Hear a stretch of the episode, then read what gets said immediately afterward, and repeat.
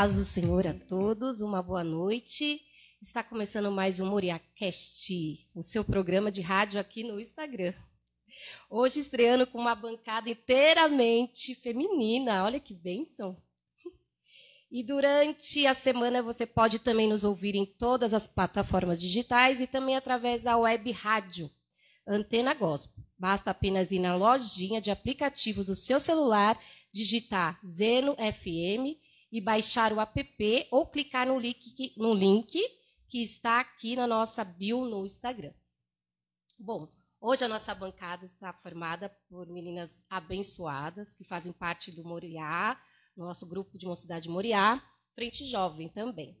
Está aqui conosco a Pamela. Paz do Senhor, gente. A Cristiele. Paz do Senhor. E a nossa querida. Fugiu o nome? A Marcela, a gente. Paz do Senhor, gente. Paz do Senhor a todos, né? Bom, e hoje estrelando conosco, para mim, uma das melhores psicólogas desse Brasil. Eu amo de paixão mesmo, uma amiga, uma querida, a doutora Eliane. Né? E aqui o currículo dela, olha que chique, olha que coisa chique. Psicóloga com atuação clínica, pós-graduação em psicanálise, com especialização em NICOT, é isso, né? Pós-graduada em neuropsicologia pela Faculdade Israelita Albert Einstein e especialização em psiquiatra pela CBI of Miami. Que chique, né? Hoje Deus nos abençoou com esse momento maravilhoso. E a gente já quer saber, assim, doutora Eliane, como começou tudo? Olha, a escolha da minha profissão foi muito cedo essa questão de estar nas humanas. Então eu comecei como enfermeira, eu atuei 26 anos em pronto-socorro. Eu estive até 2008 no pronto-socorro aqui próximo, que muitas pessoas conhecem. Mas a, a visão da psicologia aconteceu quando eu iniciei um trabalho com mulheres. Iniciei o trabalho na Igreja Batista, a gente é, trazia mulheres para o artesanato, ensinava artesanato e acabava acolhendo essa história, acolhendo essa, essa fragilidade, tentando trazer o melhor de cada uma. E a partir disso eu trouxe esse trabalho aqui para a igreja, para o Comum, para a Assembleia de Deus. E houve uma época que nós tínhamos alguns cursos durante a semana. É, trazíamos mulheres de comunidade, nós buscávamos entender quais as situações de vulnerabilidade, de fragilidade, e muitas vezes encaminhava elas a, ao pastor para que o pastor pudesse, de alguma outra forma, ajudar. E com isso nasceu também um projeto samaritano, e disso tudo eu muitas vezes me vi no papel de assistência social, mas aquilo não me completava, parecia que tinha algo mais que eu precisava fazer. Sim e também o aumento da demanda, né, das depressões, das ansiedades. E a partir disso, eu fui me especializar e foi quando eu decidi fazer a faculdade de psicologia. E eu pensei que seria algo um pouco mais difícil, mas foi tão natural para mim que eu parece que eu fui isso a vida inteira. Então é um chamado também, né? Eu acredito que é até uma missão. É. E é tão interessante porque a psicologia ela não está separada da igreja ou da teologia. Os dois têm que caminhar juntos. Existe Sim. o papel do teólogo, mas existe o papel do psicólogo. E Sim. a partir do momento que esses dois estão em conjunto, em harmonia, o ser humano só tem a crescer. É isso mesmo. É verdade. Isso porque nós temos tantas fragilidades, né? Sim. E, e a gente esquece que a gente não é só cuidar do espírito, é corpo, alma e espírito, né? E o corpo adoece, né? A gente Sim. sabe que a mente adoece. Sim, e essa realidade que você está falando é uma realidade tão presente na, nas igrejas, porque a Organização Mundial de Saúde antes definia o conceito de saúde como é o completo bem-estar físico, social, mental. Sim. Agora, de alguns anos para cá, eles acrescentaram o conceito de espiritualidade, saúde espiritual, uhum. hoje engloba o conceito de saúde. Então, o homem é biopsicossocial espiritual. Porque o homem que não acredita em nada, ele não tem uma saúde plena. Ele precisa acreditar em alguma coisa. Exatamente. E hoje nós vamos falar de um tema especial que é a identidade, é. né, meninas? Nós temos algumas perguntas a fazer à doutora Eliane. Isso. A primeira pergunta é: como se dá a construção da identidade? Isso é tão interessante porque fala exatamente do universo de vocês, adolescentes. É, alguns estudos, principalmente Erickson, que trata muito a infância, e a uhum. Débora deve ter estudado muito ele, uhum. porque é a parte acadêmica e pedagógica, engloba muito Erickson. Erickson fala que a autoestima ela é consolidada na primeira infância, no primeiro centênio, mas a identidade ela é estruturada na adolescência. E aí existe uma questão muito grande, porque a adolescência ela começa com a puberdade. E isso muitas vezes fica uma crise no adolescente ele não sabe diferenciar. Uma coisa é a puberdade, outra coisa é a adolescência. Mas a identidade ela está inserida nesse período da adolescência. Alguns pesquisadores dizem que a adolescência ela constrói a identidade, inicia a construção da identidade, mas a identidade ela se constrói em todo o ciclo da vida. Então, um idoso pode estruturar a identidade com alguma coisa que ele deixou para trás. E a gente vê muito isso. Recentemente eu trabalhei com uma médica, ela entrou na faculdade de medicina aos 60, terminou aos 66, uhum. fez é, residência em pediatria mais três anos, 69, e ela tinha 80 e estava trabalhando comigo. Então ela já tinha 11 anos de formada. Sim. Então isso é uma continuidade da identidade. Porque a identidade profissional está dentro da construção da identidade pessoal. E aí você fala, eu tenho uma identidade, o que é a identidade?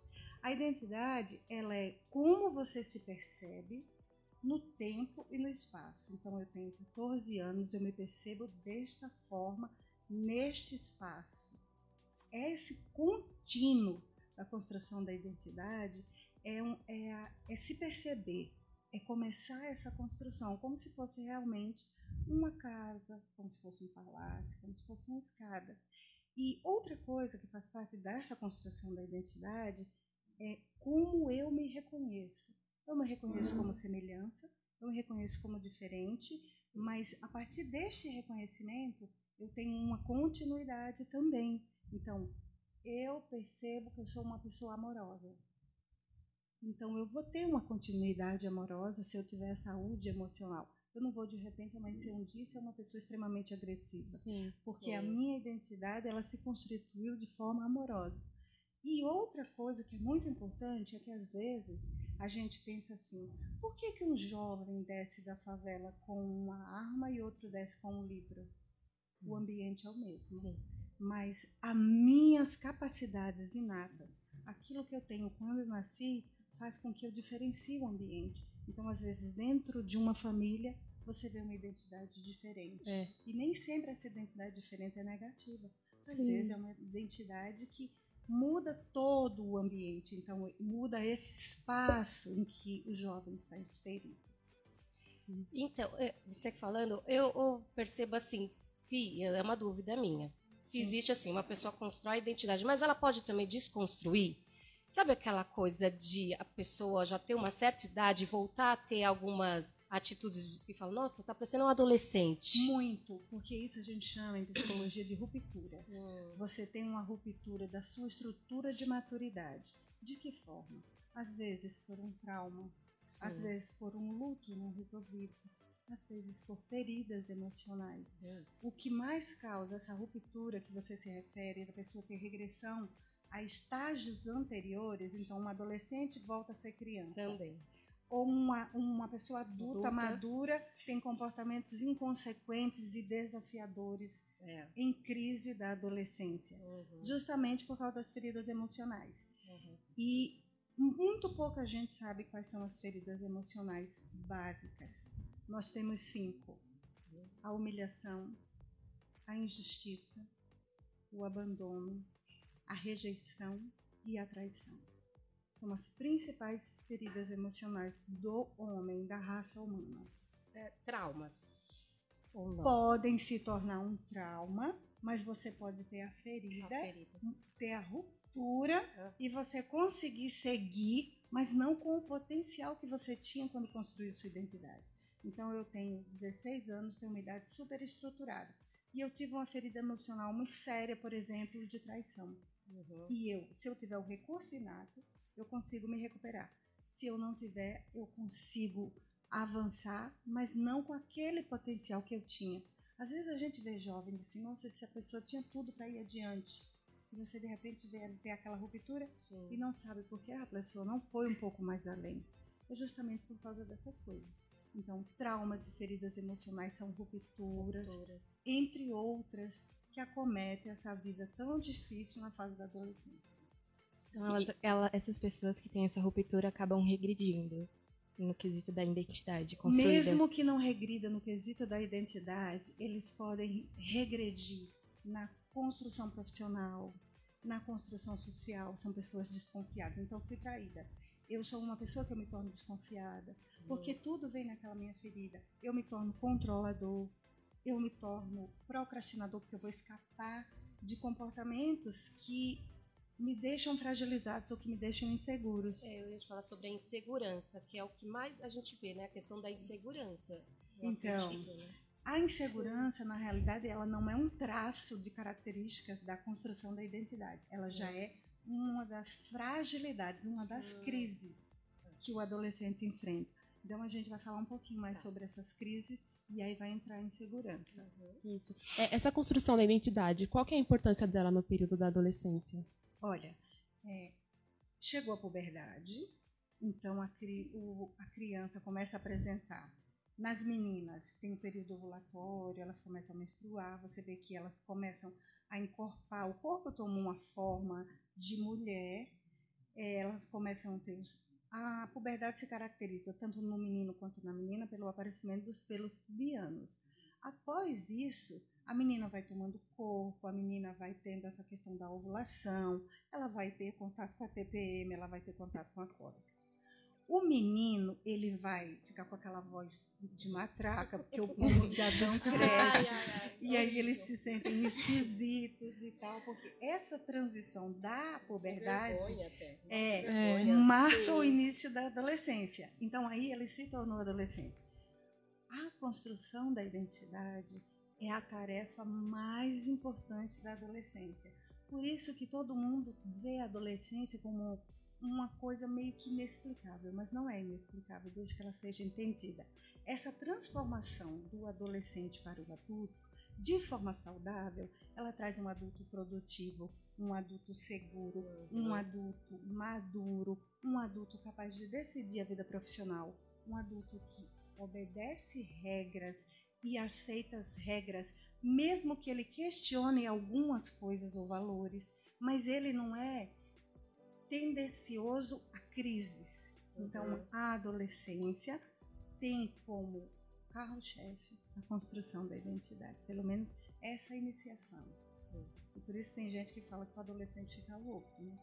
porque é, é muita dizem, né? mudança. Né? E, e, e, assim, fica louco e quem às vezes lidar com esse adolescente não tem paciência nenhuma. Isso chama até aquela questão do aborrecente. Isso. Porque um pouco compreendido, são né? altos e baixos e, e, é difícil lidar, não é fácil. Embora já tenha passado por isso, não sabe lidar, né? É. Coisa. Sim, porque isso se apaga da nossa memória. Sim.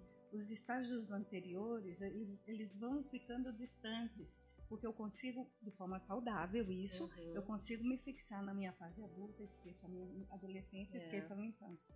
Quando tudo aquilo retorna, retorna, retorna, é porque existe algum probleminha ali que precisa ser resolvido. resolvido. Uhum. Sim.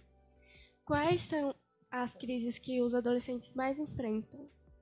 Então, os adolescentes, eles enfrentam diversas crises, mas vamos começar um pouquinho é. pela linha cronológica. É, como começa. Termina, então, né? a gente espera que de forma saudável, dos 18 aos 20 anos, a adolescência se cesse e essa identidade já esteja construída. Só que o que, que acontece hoje, do ponto de vista cultural, a adolescência vai até os 25 anos. Então a gente vai ver um jovem de 25 anos e ele pode ser considerado adolescente em alguns aspectos, sim. E como eu vejo isso? Porque tem adolescente extremamente maduro que já casa com Sim. 25 e tem adolescentes que ainda está tentando construir a independência econômica, a carreira, a vocação Eu casei profissional. adolescente. Então, É. o meu e meu marido, o Fábio com 24 eu com 20. Então, plena adolescência. Meu os dois. Deus!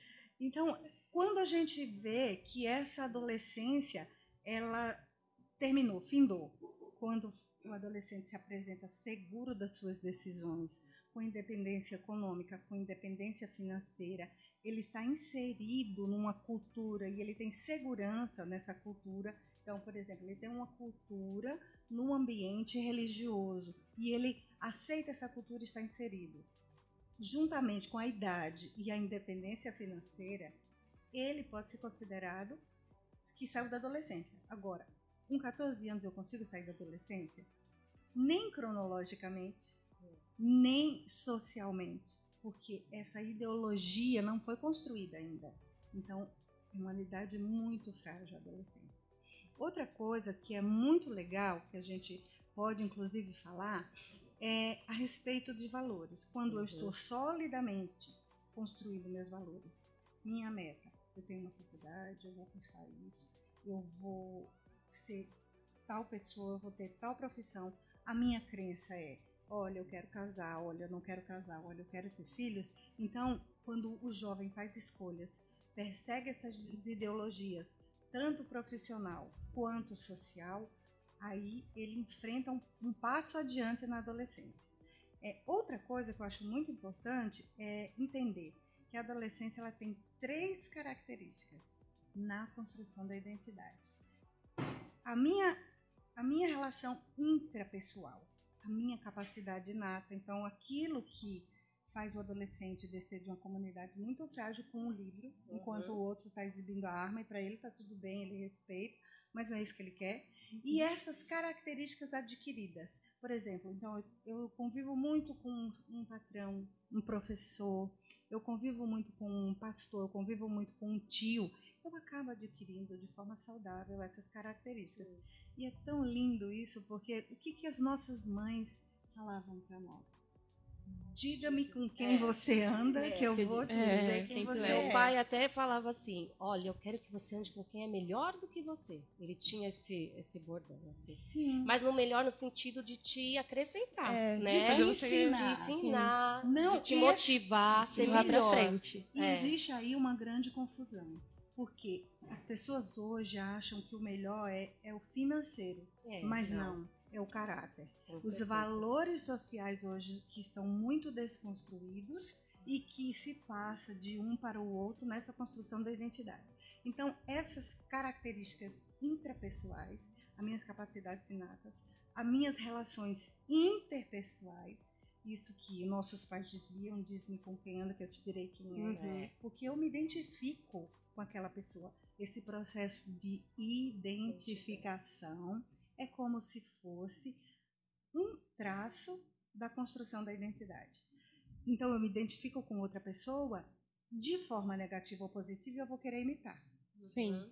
Então eu posso, de forma construtiva, me identificar com outra pessoa.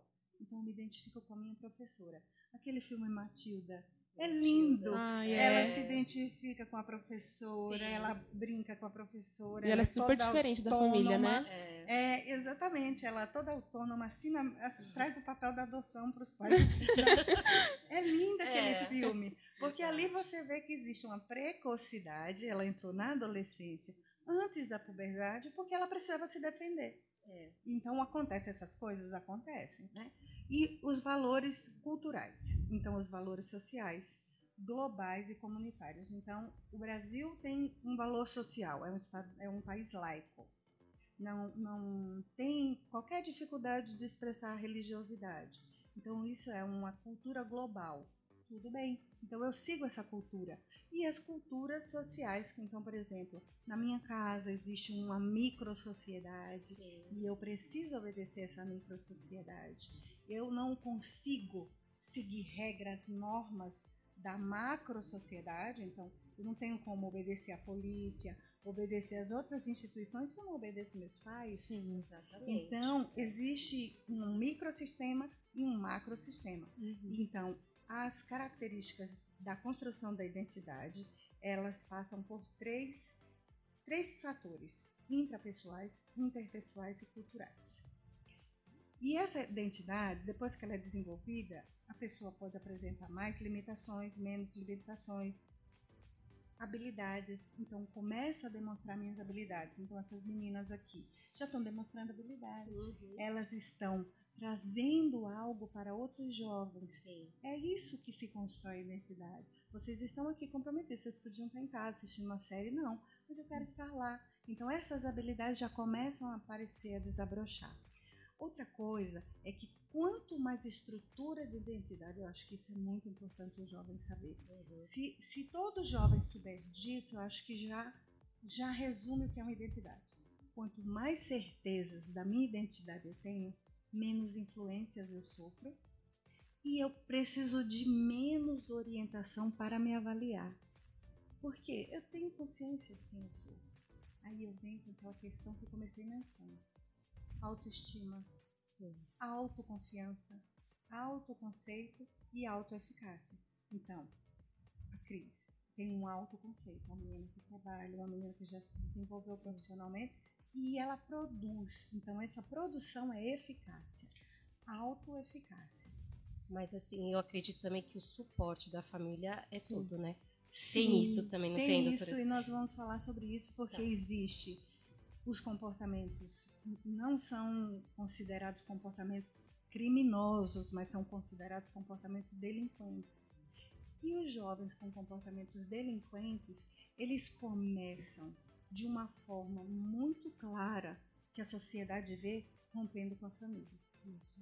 E às vezes, mesmo que a família tenha pouca estrutura, mas alguma estrutura tem. Sim. Mesmo que não tenha nada de estrutura, mas vai ter uma mãe que está ali preocupada, vai ter um pai que está ali preocupado. Então, o jovem na construção da identidade, ele se diferencia por comportamentos delinquentes e comportamentos não delinquentes. Qualquer pesquisa vai perceber.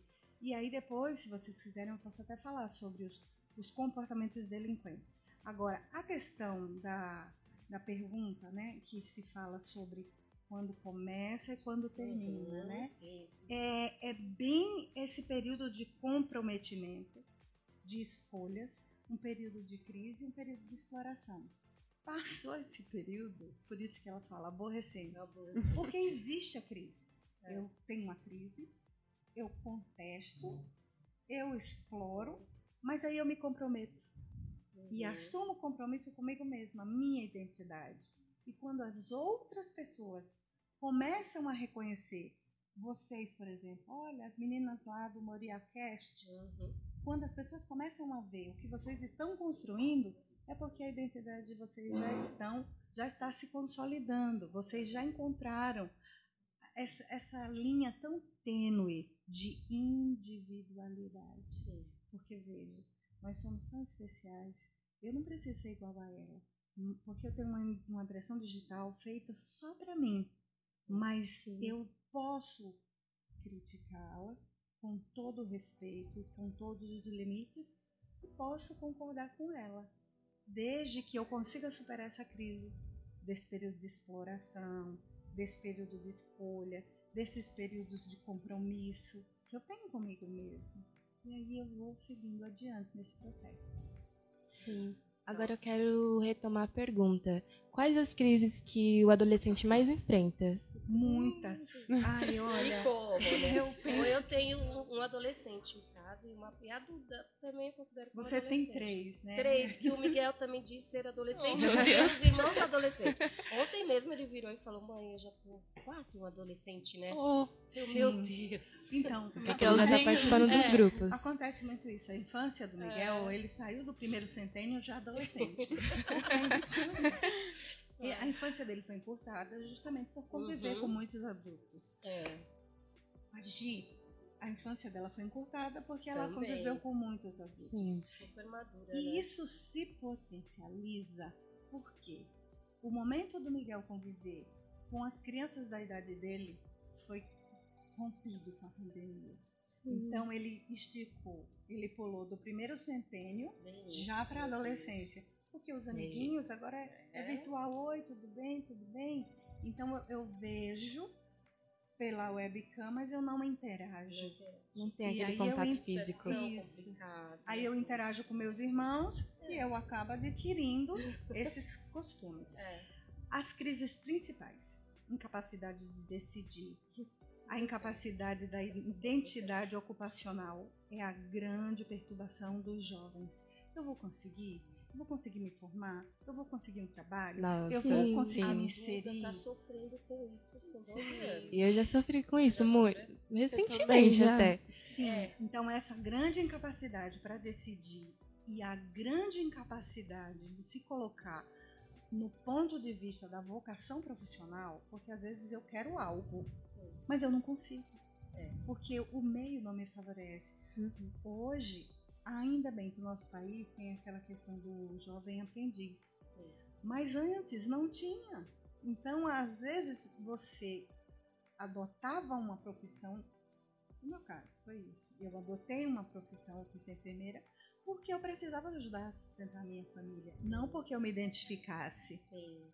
E aí, isso é muito comum nas famílias. Você vai, você precisa trabalhar, você precisa ajudar, você precisa se sustentar. E dificilmente a gente consegue ter o privilégio de unir a minha vocação com a minha necessidade. Sim. Então, essa é uma grande crise. Outra crise, a pressão dos pares. Existe uma comparação enorme entre os jovens e isso é muito prejudicial. O jovem que ele constrói a identidade dele de uma forma autônoma e segura, ele alguém pode até comparar, mas ele tem a capacidade de dizer: não, minha impressão digital não é igual à sua.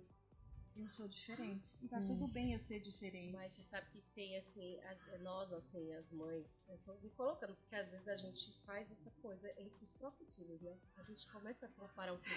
É errado, Eu, É muito eu ac- eu errado. acredito que seja uma das Desculpa, piores mamães, falhas né? que os pais. Mas Tem a gente com- faz ou não com um faz. A adolescente Sandra dentro tá de aqui, casa. tá? Você sabe É muito- que E é isso é complicado, né? e essa é uma grande Que queixa. erro. Mas eu, É. como mãe, também errei. Comparei meus filhos. Mas comparei de que forma? Olha, seu irmão já faz isso. Você é precisa fazer. incentivar, é boa Só que intenção. esse incentivo, esse in- incentivo, ele acaba É, mexendo na autoestima. Sim. Então hoje, hoje, eu como psicóloga, eu às vezes vejo minha paciente lá no divã falando assim, minha mãe me comparou a vida inteira. E eu fico Ai, Jesus. impactada, porque eu também fiz isso. Porque nós somos seres humanos. E uma coisa que o paciente chega pra mim, a primeira coisa que eu falo quando ele começa a falar das feridas dos pais, eu vou falar, olha, seus pais erram. Mas eles não erram porque querem. Eles não vão acordar de manhã, hoje eu vou acabar com a vida da Cris. Não. E você vai errar como pai. Porque cada filha, cada filho, cada um tem uma impressão digital e não vem com um manual. Não é um robô. Então eu sempre trago isso de alívio. Seu pai errou, mas ele não errou porque quis. Ele errou tentando acertar. Sim. Se a pessoa confia nisso e passa a ver isso nas pequenas atitudes e passa a ver isso de uma forma a perdoar esses erros, tudo fica mais leve. Eu acredito que eu não vai encontrar um pai que diga que não errou. Nós erramos, porque somos seres humanos. Mas o nosso erro está pautado nas tentativas de acerto. Isso. Tentativas e erros são necessários. Vocês também vão experimentar, por isso vocês também erram, tá, com a gente. Com Sim, certeza. é uma injustiça muito grande que Pra Você deixar tem muito eu ia falar isso agora. tá? Eu ia falar isso agora. Gabriel, você tá me olhando. É, então tem outras crises que elas são sintomas, retraimento, queixas somáticas, é, problemas nas relações sociais, aquela pessoa que não consegue se enturmar porque é insegura, porque tem medo, aquela pessoa que não consegue se enturmar porque é agressiva, porque é muito espontânea. Tem a questão da ansiedade, tem a questão da depressão, que muitas vezes começa numa melancolia, começa num problema, começa numa ferida emocional. E é o grande problema, os pais não sabem lidar. A Verdade. igreja não sabe lidar. Mas por que não sabe lidar? Porque não aprendemos. Isso. Não aprendemos. Isso é uma das coisas que eu venho falando muito. A escola precisa ter um papel além da educação, é, a educação formal. A escola precisa ter uma alfabetização emocional. Porque como nós vamos transformar cidadão nesta época, nesta geração, na forma como a gente está. Antigamente, quando a gente pensava nas histórias que os nossos pais liam para nós, é prazeroso. Vocês é chato. Porque É. vocês estão em outro tempo. Sim. Então, a gente precisa, primeiro, ter uma educação emocional, tá? Tem os problemas de atenção. Muitas vezes, as crianças hoje, elas não têm tempo dos pais, mas ela tem coisas. Tem até um livro que eu amo, eu recomendo. O que os filhos querem que o dinheiro não compra. O título do livro é esse. Porque é exatamente isso. Às vezes eu, como pai e como mãe, eu quero dar ao meu filho o que eu não tive, mas eu não dou o que eu tive. Então, esse livro é muito legal. O que meus filhos querem que o dinheiro não compra. É, tem a questão dos comportamentos, de agressividade, de baixa autoestima, os rótulos que são terríveis, os rótulos. Sim, Freud verdade. fala que a escola é uma fábrica de traumas. Mas uma fábrica de traumas como? Porque eu sou vítima naquela escola. Se eu sou frágil, a escola vai potencializar minha fragilidade. Sim. Se eu sou briguenta, a escola vai me rotular como briguento. Então é muito terrível. É. Isso acaba ocasionando autodestruição, problemas na construção da identidade e geralmente isso leva a síndromes. Quais síndromes? Vou falar uma bem rápida. A pessoa é uma na escola, outra em casa.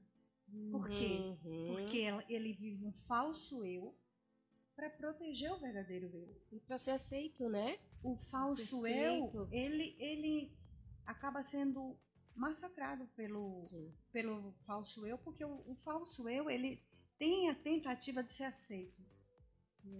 E quantos jovens a gente percebe que são dóceis em casa, obedientes e na escola são agressivos, Sim. são Sim. contraventores, são é, briguentos. Por quê? Como forma de ser inserido com os pares, né? É. Então, essas atitudes e essas crises é muito importante, porque hoje a sociedade tem falta de valores. Essa, essa falta de valores afeta principalmente a adolescência. Por quê? Os valores das gerações passadas, eles foram desconsiderados. É no seu tempo, mãe, não é no meu. Você não sabe fazer um- um- uma planilha, como que você quer me ensinar alguma Hum. coisa? Eu não sei fazer uma planilha, mas eu cheguei até aqui. Então, É. alguma coisa eu preciso ensinar para o meu filho. E ele Sim. precisa aprender. Sim. Eu posso não saber fazer uma planilha, mas os valores que eu recebi dos meus pais da geração passada ainda estão em vigor. Não foi abolido. Então, desconsiderar os valores das gerações passadas sem colocar outros saudáveis no lugar Uhum. é o grande conflito dessa geração de adolescentes. É cada vez pior. Sim, É verdade. isso, isso gera com- comportamentos delinquentes e não É. delinquentes. Tá? É. Minha mãe até brinca às vezes, falando, eu te ensinei a andar, eu te ensinei a falar, quando a gente tenta corrigir ela com alguma coisa. Ela, eu que te ensinei a andar e a falar e você quer me corrigir? Vixe, aí É. todo mundo já fica aqui, ó, um murchinho na hora. Isso, porque o adolescente Ai, parece Deus que nesse, nesse capítulo de Sabe de esquecer, tudo. É. Ele esquece que quem ensinou a amarrar o É. pais. e que as incontáveis fraldas que se trocou não estão esquecidas. Então, para nós aceitar um ser humano pronto e cheio de identidade e cheio de vontades e que desrespeita a minha, a minha geração é muito difícil. Tá. É muito difícil. Então, Vamos isso que a sua mãe está falando faz sentido, tá? Faz. Faz sim. Eu, eu tenho uma dúvida. Eu Sim. queria saber se a fase em que mais de- desenvolvemos os complexos, se é na fase da adolescência ou se já é na fase adulta. Depende. Geralmente é na adolescência, mas nem sempre.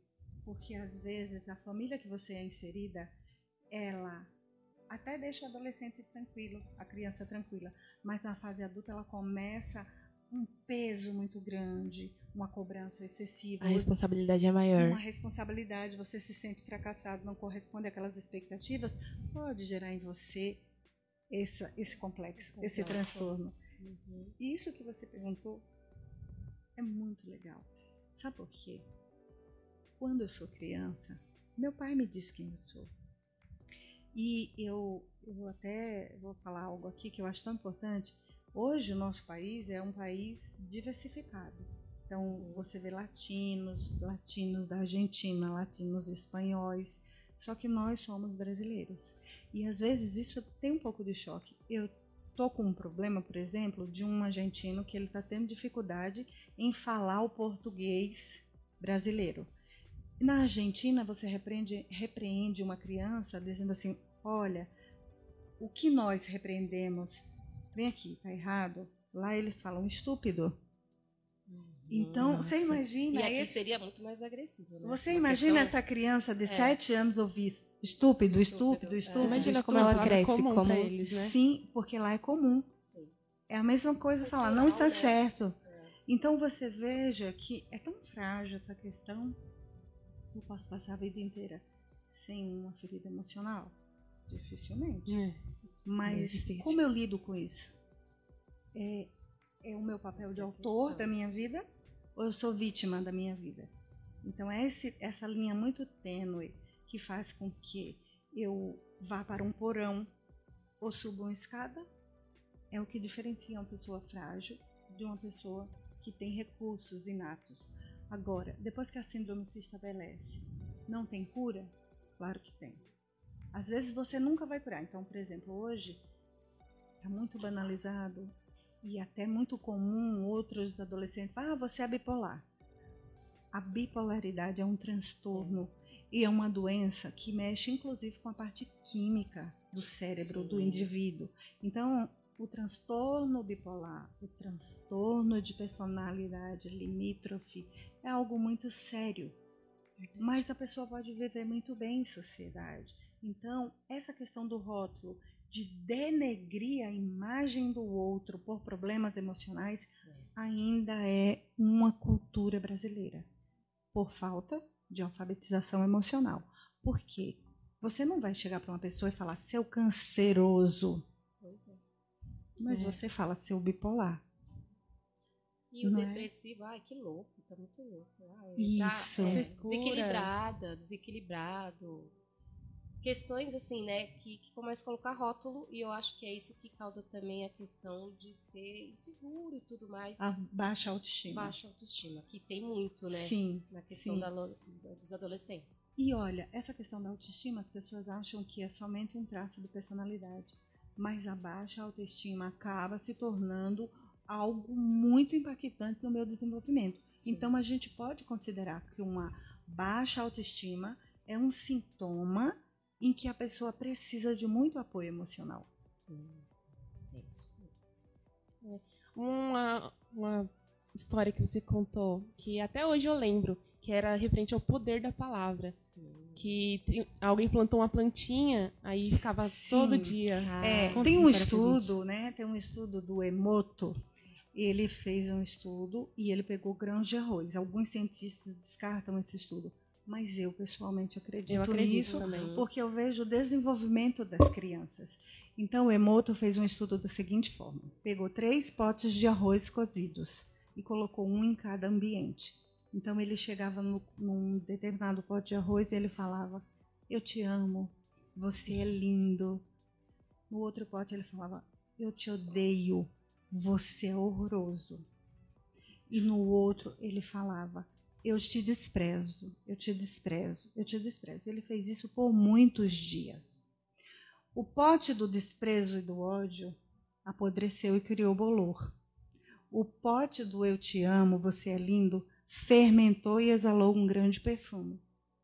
E a gente está falando de arroz. A gente está falando de uma, um, um grão que ele fica ali e ele foi colocado em água. Você imagina o nosso corpo, imagina Sim, o nosso cérebro, imagina exatamente. nossas células. Os estímulos, né? Sim, então daí vem muita questão da psicossomática. O que a boca cala, o corpo vai falar. Então, uma mulher que tem câncer de mama, que é uma doença que está tão banalizada hoje. Hoje, a gente pensa, nossa, quantas mulheres com câncer de mama? Será que é por causa do diagnóstico agora, que é muito mais rápido? Não, vamos pensar no emocional. Essa mulher, ela armazena muita mágoa. É. Uma mulher que ela guarda mágoa por cima de mágoa, mágoa por cima de mágoa. Então, quando a boca cala, o corpo fala. Quando a boca fala, o corpo sara. Eu tenho pacientes que têm crises de estômago constante. E aí eles chegam para mim e eu falo: O que, que você tem engolido? Ai, eu muito Acho que eu estou engolindo muita coisa. Terapia. E eu, e eu sou bem clara, assim. Eu falo coisas duras para meus pacientes. É. Mas eu falo com amor. Eu falo assim: por que, que você está repetindo esse comportamento se você sabe que isso é nocivo para você? Mas Sim. viu, eu estou falando com amor. Então o que se fala, se fala, não é o que eu falo, é como eu como falo. Eu posso falar, nossa, é, tá diferente a igreja. Estou um pouco estranhando. Mas você viu? Tá tudo bem falar isso. Sim. É minha opinião. Sim. Eu não estou agredindo ninguém. E eu tô numa é boa. Não é, é verdade, que, viu, gente? Eu é que hoje não se pode falar. Se você falou Sim. uma palavra, já é ofensa, já é. Então, exatamente isso. pessoal. Por... E às vezes não é pessoal. É o que Acho que é como se fala mesmo. Sim. É como se fala. É. Nós precisamos aprender, aprender, a falar. E Sim. nós precisamos falar. É. Outra coisa que eu acho muito importante, isso, eu tento ensinar para meus filhos. Às vezes tem problema que você não resolve.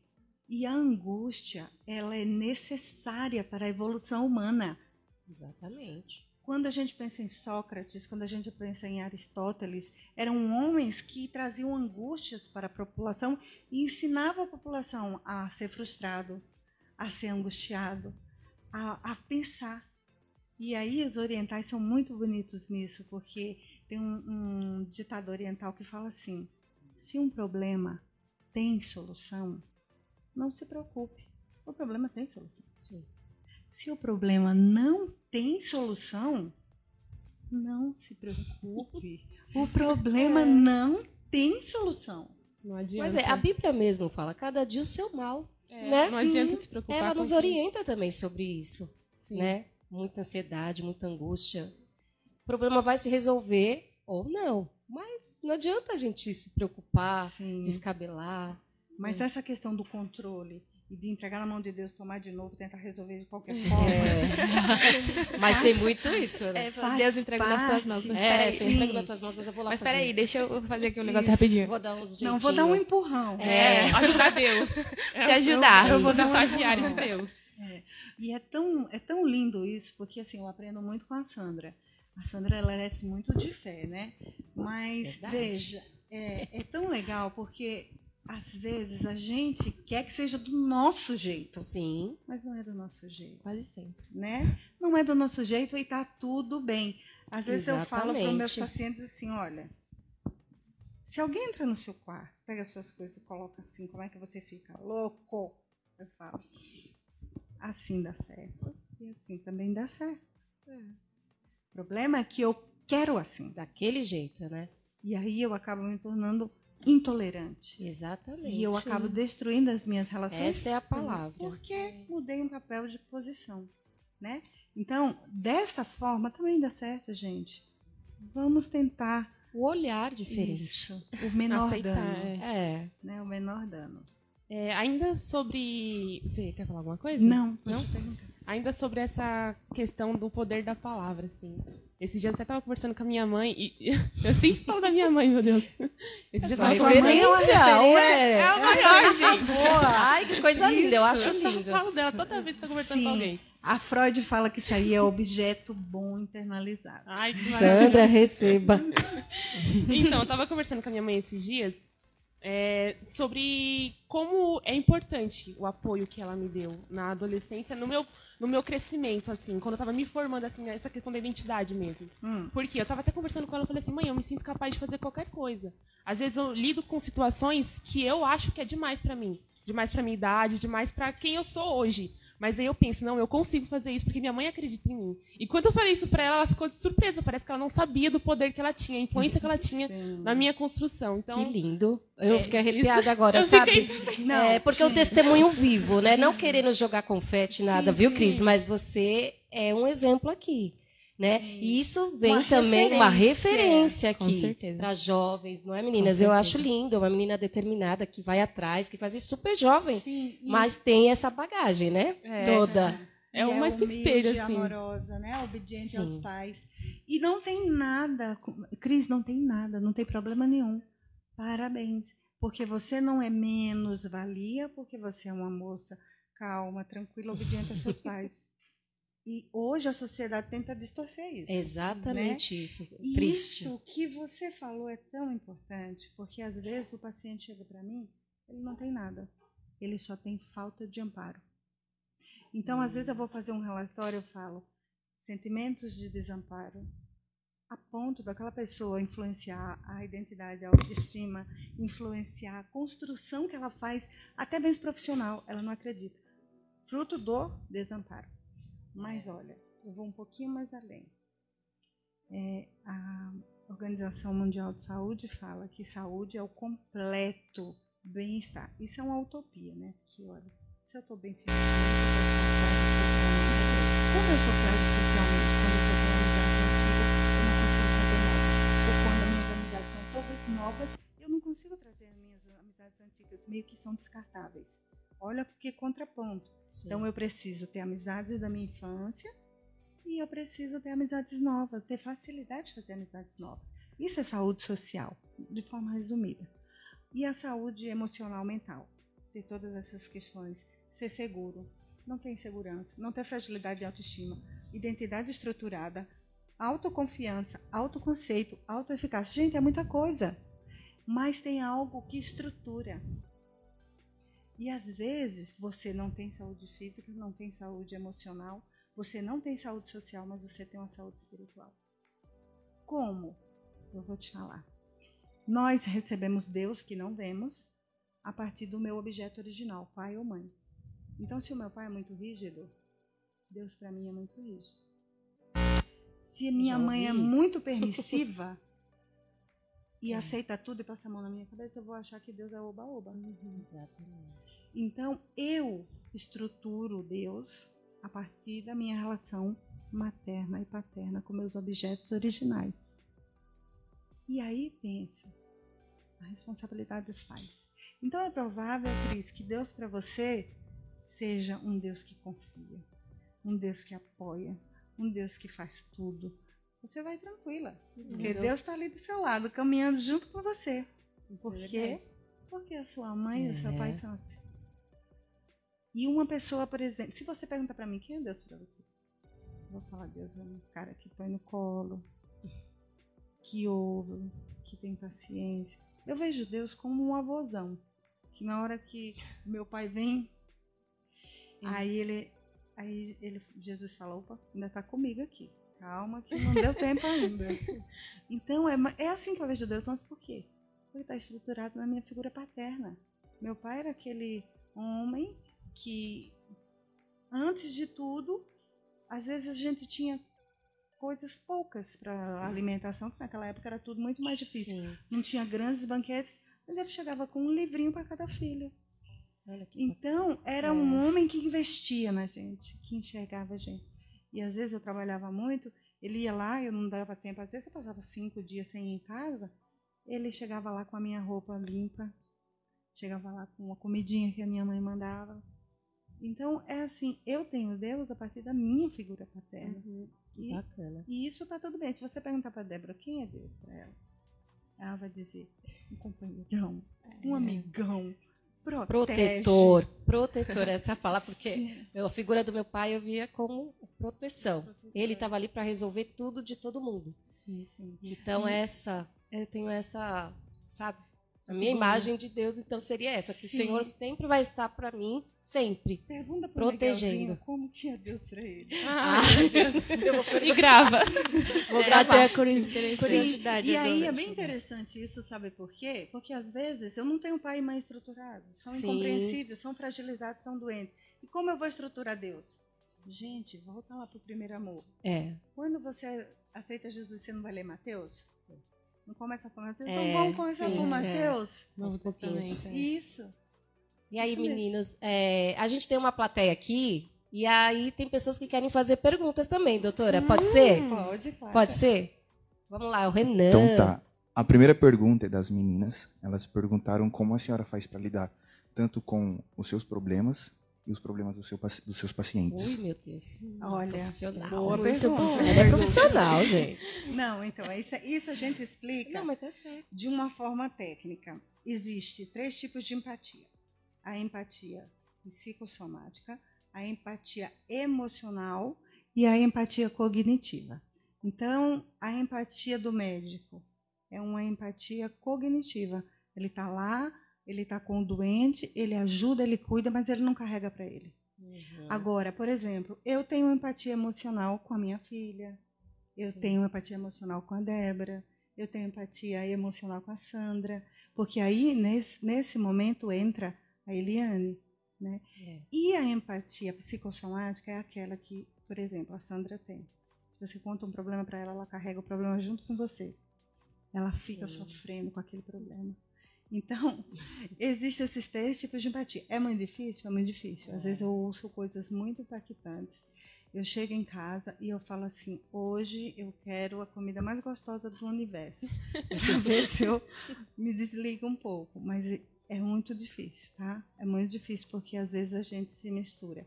Eu já deixei de atender alguns pacientes porque impactaram muito com a minha própria história de vida. E Freud fala que isso chama-se contratransferência. A transferência é o amor que o paciente tem pela psicóloga. A contratransferência é eu devolver esse amor em forma de empatia psicossomática. Às vezes me impacta muito. E eu falo para a pessoa: olha, eu estou impactada com algumas coisas e eu acredito que a gente não vai conseguir, eu não vou conseguir dar o meu melhor para você. Eu não tenho Sim. problema nenhum de encaminhar o É, paciente. sinceridade. Às vezes ele não quer ir, mas eu eu já dei duas Ai, não altas, É fácil. eu já dei três já, porque elas se tornaram minhas amigas. E aí Uhum. agora a gente sai, come junto tal. Eu, eu vou deixar de ser um- uma aconselhadora? Nunca, jamais. Sim. Mas só que a amizade tá tanta, a empatia psicossomática, ela fala, eu choro, ela chora, e a gente tá tão ali que agora a gente é amiga. Tem mais? seja- Tem mais alguma pergunta? O, o Vinícius perguntou aqui se as doenças é, como depressão, ansiedade, é, ainda são. A senhora, se a senhora acha né, se ainda, que ainda são um tabu dentro da igreja. Muito, muito tabu. Porque eu comecei minha carreira de psicóloga dentro da igreja. Eu não sou uma psicóloga cristã, mas não tem como eu não me inserir nesse universo, porque é, um- é uma coisa que eu acredito. Então, esse tempo eu encaminhei uma, uma paciente para uma amiga e a moça falava assim: Ai, Deus falou comigo. Deus falou comigo. Aí ela me ligou. Olha, eu acho que a sua paciente está delirando. Delirando? Mas ela não tem essa queixa. Ah, não, o que ela está falando, Deus falou comigo, Deus falou comigo. Eu falei, olha, deixa eu te explicar. Essa questão de Deus falou comigo é uma forma dela dizer que, de alguma forma, ela foi tocada. Então, por uma pregação, ela quer mudar alguma coisa na vida dela, por um hino, por alguma coisa que ela se sentiu incomodada. Então, Deus falar com ela é como se ela tivesse constrangida a fazer algo. Aí ela, ah, tá. Então, tem gente que não entende essas coisas, essa intimidade da igreja. Então, eu comecei fazendo um plantão psicológico numa determinada igreja do Brás. Eu ia uma vez por semana. Então, ia pessoas de outras igrejas, me procuravam e eu dava assistência, fazia orientação. Às vezes não era nem questão psicológica, era mais questão social, era questão comportamental, era questão de, de fragilidade nas relações, mas não era um, um transtorno. Então, eu também orientava algumas coisas assim. E às vezes era adolescente ou criança, eu não atendo e eu encaminho. E nesse ambiente foi onde eu encontrei o maior número de tentativas de suicídio. Por quê? Inclusive filhas de pastores. Porque o pai falava que era demônio, que ela não tinha fé.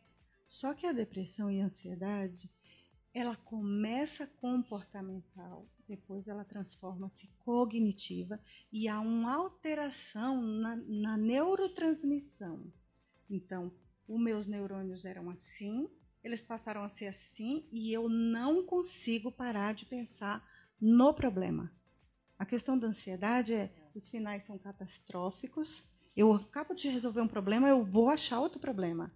Eu tenho até uma amiga que ela fala assim: Gente, olha, meus anjos da guarda, eles, trabalham demais. Porque eu daqui ali, olha, já me livrou de um acidente, já me livrou do ladrão, já me livrou do. Meu Deus. Ansiosa demais. Sim. Ansiosa. Então, ela acaba de resolver um problema, aparece outro, outro problema. problema. Então, é um tabu na igreja. A gente precisa ter amor, a gente precisa ter zelo, porque essas pessoas estão sofrendo, elas não estão fingindo. E a tentativa de suicídio é uma forma de matar a dor. Dizer assim, eu não aguento mais conviver com toda essa confusão aqui dentro, eu prefiro morrer. Então a pessoa é. não quer morrer. A pessoa não quer se matar, não quer abrir mão da vida, mas ela não encontra um caminho, um que alívio, é grande né? dificuldade. Ela quer que a dor passe. Isso. Onde procurar ajuda, a quem recorrer e como procurar ajuda. Essa Onde, questão. quem e como. São três questões que a igreja se impacta. Tá? Isso aí. Tem mais? Não? As meninas ali. Não? Tá. Quer, então, Miriam? Quer fazer uma pergunta? Olha lá, peraí, espera o microfone chegar. Eu queria perguntar como que faz para, digamos, se livrar da ansiedade e das inseguranças. Porque às vezes existem pessoas que, por mais que tenham é, o apoio dos pais, mas se sentem muito. Tem, né? Picos de Sim. ansiedade, às vezes Com até certeza. crise de ataques de pânico. É, não quer dizer que seja uma falha hum, familiar, né? Sim. É. O que você falou é bem importante, porque você falou da ansiedade, depois você falou do ataque de pânico. A ansiedade, o medo, a raiva são emoções positivas. Só que quando elas se tornam negativas, quando eu perco aquele meu sensor. Então, eu tenho uma prova amanhã. Eu vou estudar, vai dar tudo certo. Eu li o conteúdo, tá tudo bem. Tudo bem se eu tirar 7, tudo bem se eu tirar 10. Só que a partir do momento que eu começo a sentir ansiedade, porque eu tenho a prova, porque eu tenho que tirar 10, porque a prova eu não vou, vou lembrar, porque o professor vai chegar atrasado, porque não vai dar tempo, porque não sei o quê, porque eu vou me atrasar, o ônibus não vai dar certo, o metrô não vai dar certo, eu vou desmaiar, eu vou esquecer, já perdi o termômetro. Sim. E isso que ela falou é justamente começa com ansiedade e termina com a crise de pânico, a ponto de quem nunca, quem nunca teve um apagão na frente da prova. Meu Deus. Né? Porque essa é uma geração ansiosa. Muito. Quem quem aqui já pensou que ia desmaiar diante de um problema? Eu. Eu, eu já. Porque o desmaio é uma já. reação a, a, que eu fuja daquilo que eu não dou conta. Sim. Então eu recebo a notícia, alguém morreu. Eu desmaio. desmaio. Porque eu só vou. Às vezes a gente quer acordar a pessoa. Não, deixa a pessoa lá. Se a pessoa está respirando, está tudo bem, deixe. Porque esse período que ela está desacordada, ela está tentando assimilar essa notícia que foi muito impactante para ela né? disso. Uhum. Então, se porque ela está respirando... Porque a gente quer acordar a pessoa. Não, porque a gente quer... Fica com é dar um né? desesperado, né? É dar um desespero. Sim, mas é, uma, é muito limítrofe, né? Porque uhum. uma coisa é a convulsão, outra coisa é o desmaio. Sim. Desmaio simples, por emocional, um susto, é. deixa a pessoa lá quietinha. Quando ela voltar, ela já assimilou aquele impacto. E aí ela falou, como se livrar? Complicado, né? É Primeiro é você vai ter que ir um pouquinho antes. Um pouquinho antes. É. O que fragilizou você? O que, que aconteceu? E aí, lá na frente, depois que você se conhecer, que você tiver a noção de como isso está, já teve mudança de neurotransmissores ou não? Porque se teve, é medicamentoso. Mas se não teve, você pode, por exemplo, descobrir formas diminuir sua ansiedade. Então, a hora que eu me deito, os problemas todos dizem: Oi, vamos ficar aqui deitadinho agora, todo mundo junto? Aí você vai fazer o quê? Você vai aprender a se conhecer. Vai praticar uma atividade física, vai fazer uma caminhada, vai tomar um banho no escuro, vai fazer uma massagem, vai comprar lavanda, um monte de coisa. Mas a gente tem que agir, né, Agora doutora? precisa É. encontrar mecanismos para você conviver com aquilo. E aí, quando você se conhece, aí você vai aprender Uhum. a conviver. Porque tem problemas que têm solução e tem problemas que não têm solução. Exatamente. É isso aí. A, a ansiedade se resume em sofrer com ante, ante- antecedência. Não, não se resume a sofrer Não? com antecedência. A ansiedade, um transtorno da ansiedade é o excesso de futuro, mas a pessoa só pensa em finais catastróficos. Meu Deus, Então eu vou daqui para minha casa, vou encontrar um ladrão, vou encontrar um estuprador, Sim. um carro vai me atropelar, eu vou perder minha bolsa, vou perder meus documentos. Você entende? Os finais são catastróficos. E- Então você vai daqui para sua casa, está tudo bem, vai em paz, está cedo, está iluminado, vai com os irmãos, está tudo bem, tá? Então não é só a questão do excesso de futuro. Mas- e é um exercício também, né, que a gente tem que fazer. Quem, por que eu falo isso? Porque eu, eu já tive ansiedade, tenho ainda um pouquinho. Mas é uma conversa que você tem até com você. Isso não é real, não vai acontecer. Sabe Sim. essas coisas assim que você tem que ir Isso. falando para você? Numa crise de ansiedade, trabalhando. tem algumas táticas. Então, você, É. por exemplo, vê cinco, os cinco objetos, lembrar de três coisas. Tem toda uma tem, técnica tem também. para né? você tirar o foco do objeto de ansiedade, né? Sim. Do, do mobilizador da ansiedade e ficar prestando atenção, por exemplo, em cinco coisas aqui. A sua mente já vai dar uma desacelerada. Tem mais uma pergunta, que agora tá. O povo tá bem animado ali da plateia. Essa, essa pergunta ela tá no, ela foi num comentário na live do Sim. Felipe Mendonça. A senhora, como psicóloga, está reparando que a cada dia que passa as pessoas estão mais depressivas? E depressão, tem cura? Então, olha, sim, fruto dessa hiperestimulação do século XXI, as pessoas estão mais depressivas, mais ansiosas, as pessoas estão mais intolerantes. Sim, isso é um dado, tá? É, se espera que em 2022 o maior limitador e o maior o maior transtorno que afasta trabalhadores seja a depressão e a ansiedade. Então, em 2022, isso era uma previsão de 2020, ocorreu, mas houve algumas intervenções por causa da pandemia. Então, hoje, em 2022, os dados diz que, em primeiro lugar, no Brasil, o- os afastamentos da- do serviço social para o INSS seja por fatores depressivos. A depressão tem cura? Não. A depressão tem controle. Porque geralmente a pessoa fica estabilizada, aprende a conviver com aquilo, encontra mecanismos para conviver com aquela tristeza, fazer isso que Débora falou, eu sei que não é real, aprender a conviver com dias de lua cheia, dias de lua minguante e dias sem lua. Tem dias sem lua, mesmo numa pessoa saudável. Só que na pessoa depressiva é muito mais difícil a noite sem lua. Né? Então, aprender a conviver com esses dias que são muito difíceis é um dos manejos da depressão.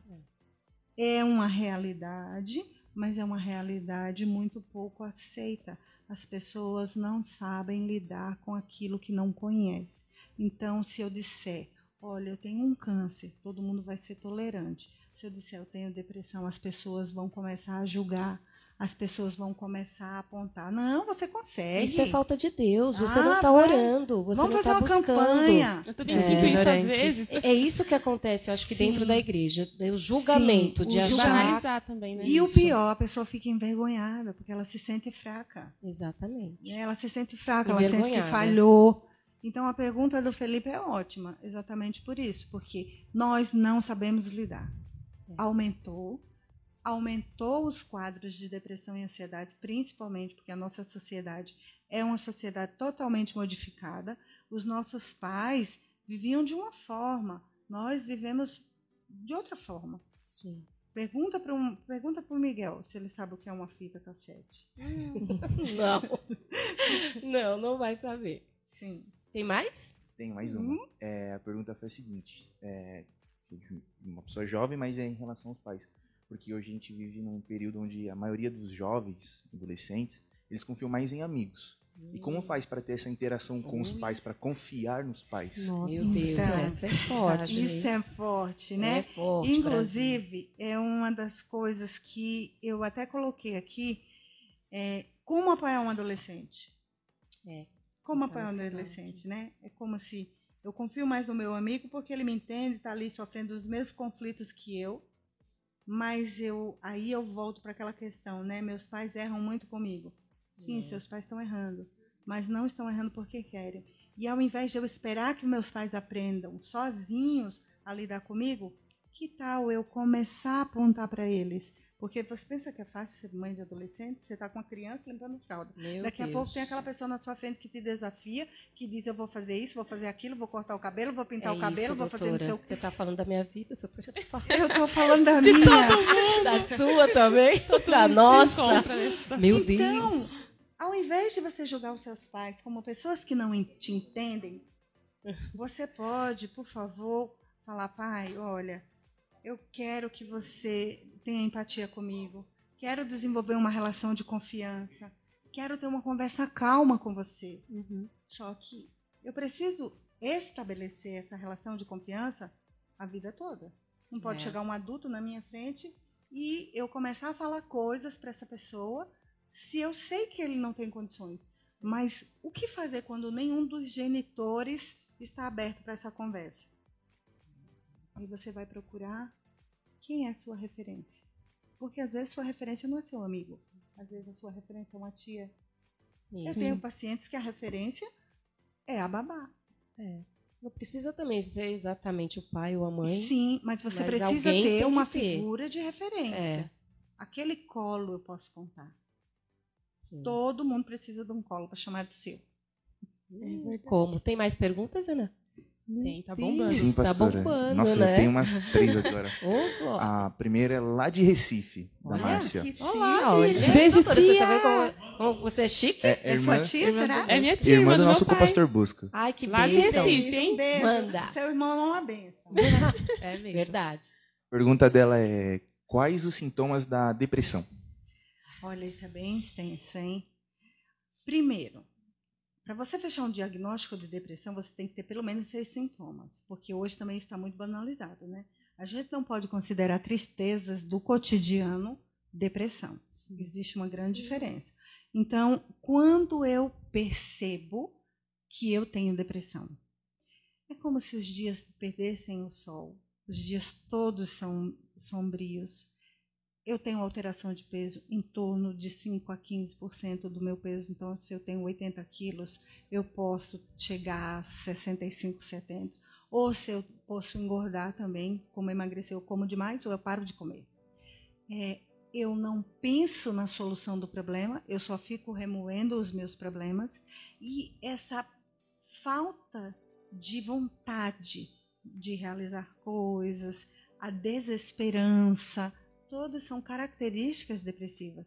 Então, por exemplo, é muito importante que você tenha um profissional que possa te fazer um diagnóstico, te acompanhar e ter uma avaliação se essa depressão ela é uma depressão sazonal, pontual, ou se é um quadro depressivo, um transtorno depressivo que já se instalou em você. Porque às vezes a gente passa, gente, por eventos desagradáveis, né? Passa por perda. Agora a gente está vivendo um momento de muitas mortes, Luto, né? né? Verdade. Muitas mortes. Dor, né? então é difícil uma família que não perdeu alguém. Sim. Mas como você vai lidar?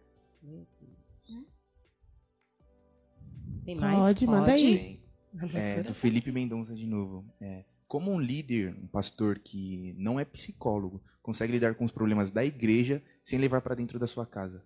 É importante, Nossa? Deus. Isso é muito importante. Muito, Felipe. Importante Porque, veja, é, lembra das empatias? Tem uma empatia cognitiva, eu tenho uma empatia psicossomática e eu tenho a empatia emocional. O pastor, ele fica na empatia emocional. Ele está ali, ele absorve, ele talvez ele não carregue para casa dele, mas aquilo ele chega em casa, está triste. Então, o que aconteceu? Não, estou com um problema. Então, essa empatia emocional fica ali. Então, o que, que acontece? Se ele percebe que isso está saindo da porta da igreja, indo para a casa dele, impactando na relação com filhos, impactando na relação com a esposa, então ele também precisa de ajuda. Porque lembra de mim, psicóloga? Eu tive uma contratransferência com a minha paciente. Sim. Eu trouxe os problemas dela para mim, eu sofri igual, falei, agora a gente é amigas.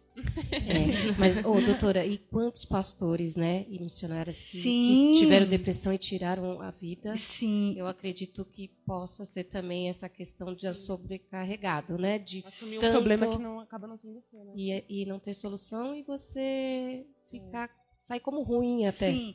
E também tem a questão, por exemplo, do pastor que ele é centralizador. Sim, eu estou aqui, quero resolver, eu não É. largo. Se a pessoa chegar com a perna quebrada, você vai fazer o quê? Caminhar para o No ortopedista. Então, se a pessoa está com depressão, está com um transtorno, um problema É. muito grave, caminhe É. para o psicólogo. É essa a orientação. Essa é a grande dificuldade hoje na igreja, Felipe. Porque se eu chego com um dor de dente, eu vou procurar um dentista. Mas se eu chego com depressão, às vezes o pastor centraliza, Também. tem um problema familiar, tem um- uma questão grave de ruptura, eu fico segurando ali, tentando resolver. Mas a dor de dente você não encaminhou para o dentista, por que, que você não encaminha o problema para o psicólogo? Uhum. Porque daí aí ele passa a exercer a empatia cognitiva. Eu estou aqui junto com você, mas alguém especialista vai cuidar. Exatamente. Esse alguém não sou eu, né? É isso aí. Mais, Mais uma? uma pergunta da Ana Gaspareto. É, como podemos saber que já estamos com depressão?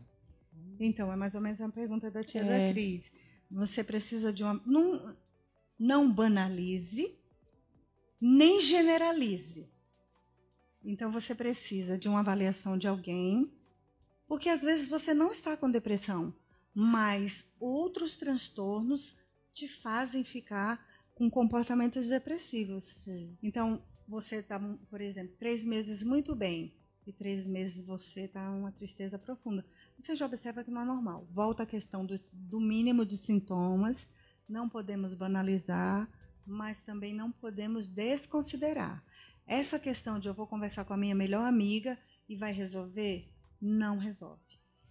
Aconselhamento é diferente de terapia.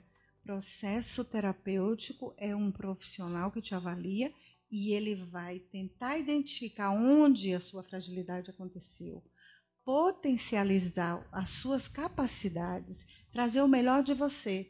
Então, ainda, ainda hoje existe muito preconceito. Essa semana eu recebi um paciente que falou assim: Olha, eu não acho que eu tenho problema, mas eu sempre quis fazer terapia porque eu queria saber o que se faz na terapia.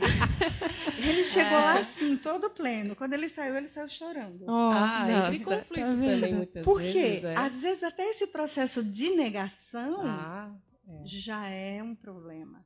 Eu estou sempre bem? Não, gente, tem dias que a gente não está bem. E está tudo bem não estar bem. É. Desde que eu não perca toda a minha capacidade, tudo quem eu sou, o que ela falou. A pessoa muda, tem uma ruptura e volta a ser o que não era. Uhum. Né? Ô, doutora, mas confunde também depressão com ansiedade? Não, não, Não. tem uma confusão? Olha, tem muitos É, diagnósticos. muito. Né? Porque a É pessoa muito Então, extenso. é, É assim, ó, eu resumo de forma bem prática. Depressão é o excesso de passado. Sim. A pessoa fica pensando no passado, se martirizando pelo que fez, pelo que deixou de fazer. Não consegue vir para o presente. Quando eu estou no dia de hoje, só pensando no hoje, no hoje, no hoje, no hoje, preocupado com os problemas Sim. de hoje, é o estresse. Ah, tem o tal do estresse também. E quando eu É. estou muito preocupada com o futuro e os finais são sempre catastróficos, é ansiedade. Então, Ah, excesso de passado é depressão, é. excesso de presente é estresse e excesso de futuro é ansiedade. Olha aí. E qual é a solução? Gente, a linha do meio. Eu tenho que estar sempre numa linha do meio.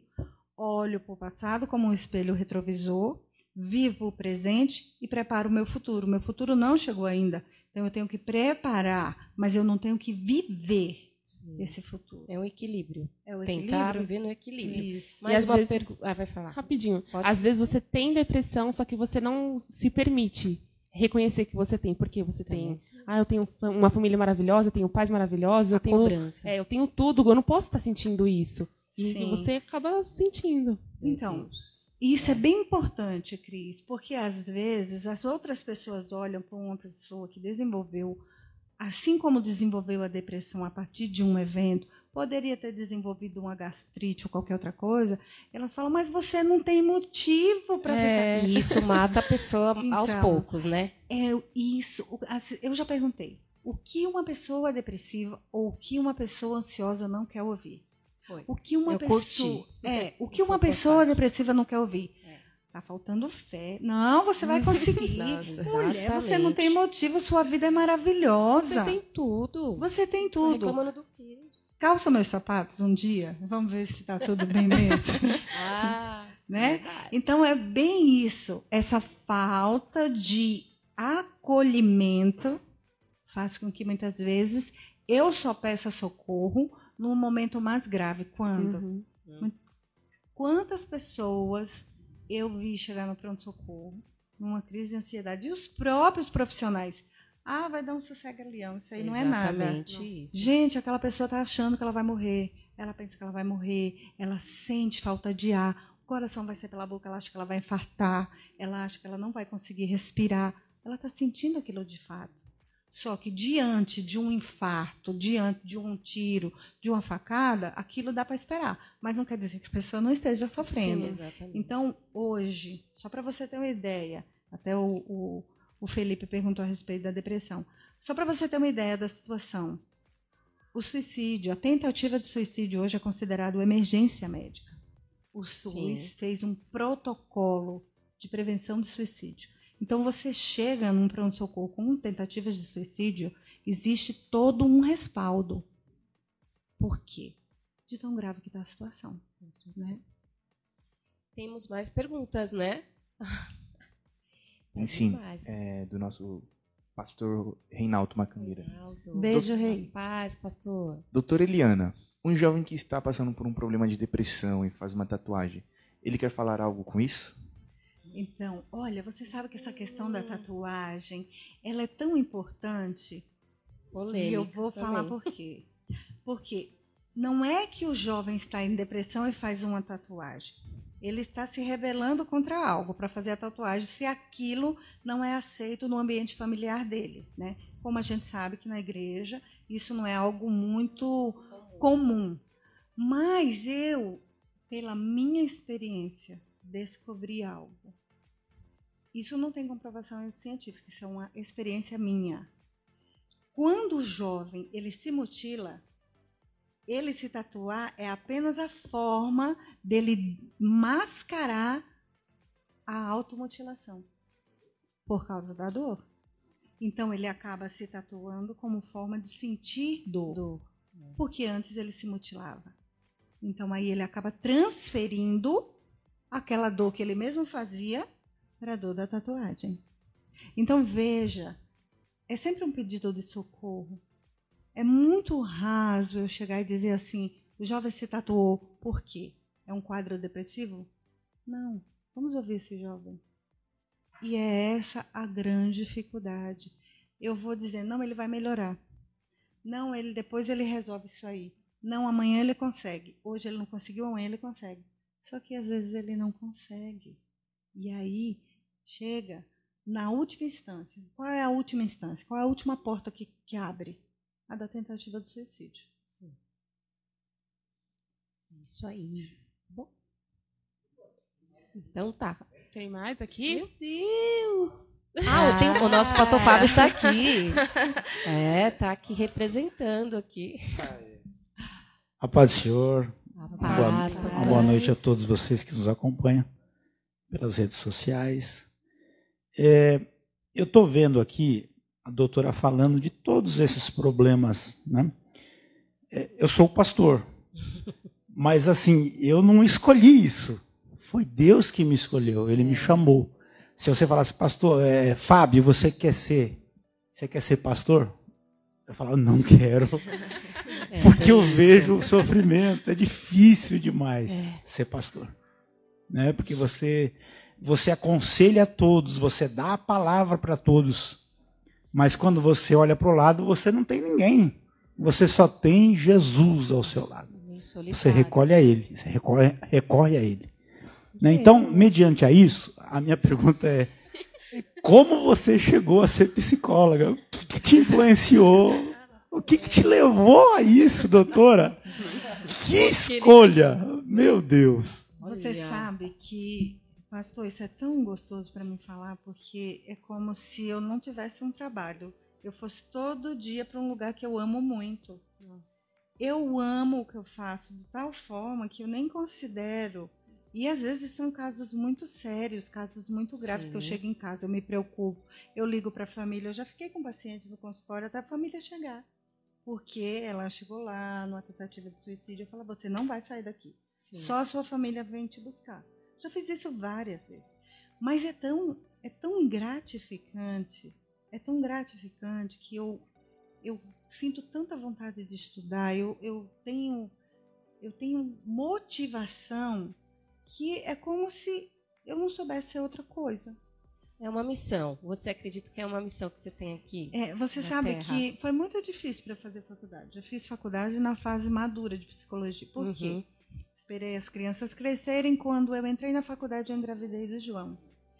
Mas eu sentia tanto prazer de estar ali Sim. que tinha dias que às vezes eu ficava no pátio e eu chorava de emoção. Que lindo. De tanto que eu gosto da psicologia. Eu não sei, hoje eu não sei separar mais quem é Eliane e quem é a psicologia, porque é, é, muito, é muito gratificante. Então, sim, diferente, por exemplo, da sua missão, que foi Deus que te chamou. Mas é tão prazeroso que É. hoje, se um disser retorno. assim, quer, quer parar? Não, não, quero parar. Pergunta pro pastor se ele quer parar. Exatamente. Não quer parar. Então, às vezes, a gente entra meio intuitivamente. É. Mas é tão gratificante que depois você não sabe. Né? É como realmente, é como um sacerdócio. Sim. Acaba se tornando mais leve fazer o que você gosta. Sim. E tem até um autor que fala, né? Trabalha, é o Bill Gates, trabalhe no que você gosta, que você não vai precisar Você trabalhar, trabalhar nem um dia nunca. sequer. Exatamente. Porque acaba se tornando um Um prazer. prazer. Tem mais. O pastor quer. Eu, eu quero dar réplica. né? É, pastor, Senta aqui, pastor. Não dá o microfone pro eu te chamo pastor. aqui. Sim. É. Assim, a gente, nós amamos o que, o que fazemos, né? E é Sim. gratificante. É, meu sogro sempre falava: se você cortar as minhas veias, veias vão sair igrejinhas. Ele Vão falou. sair igrejinhas. Então a gente, ele amava, né, a o gente copia e chamado, cola, né? né? A gente copia e cola. Copia e cola. Que é bênção, né? Nós temos que ser imitadores de Cristo, né? E Cristo nos ensinou sobre o amor. O maior, qual que é o maior mandamento, né? Amar a Agora Deus sobre todas as coisas e ao seu próximo como a ti mesmo. Né? Então, o que eu, o que eu vejo das, de fora, vou falar de fora. Sim. Né? Eu, eu amo o que eu faço, que é, é cuidar de ovelhas, cuidar de pessoas. E o que eu vejo da senhora, doutora Eliane, é que a senhora tem um amor, tem um amor dentro de você. E a senhora vendo as pessoas vindo, a senhora é enfermeira, e, e vendo o sofrimento das pessoas ao seu derredor, você falou, não, eu tenho que ajudar de uma outra forma. Penso eu que seja isso. E a gente vê isso externa o seu carinho, o seu amor em querer ajudar o próximo. E penso eu que fo- foi uma forma de poder ajudar a- ao próximo dessa forma, é, atuando nessa área da psicologia. Amém. Obrigada, É. pastor. Agora eu vou analisar o pastor, tá?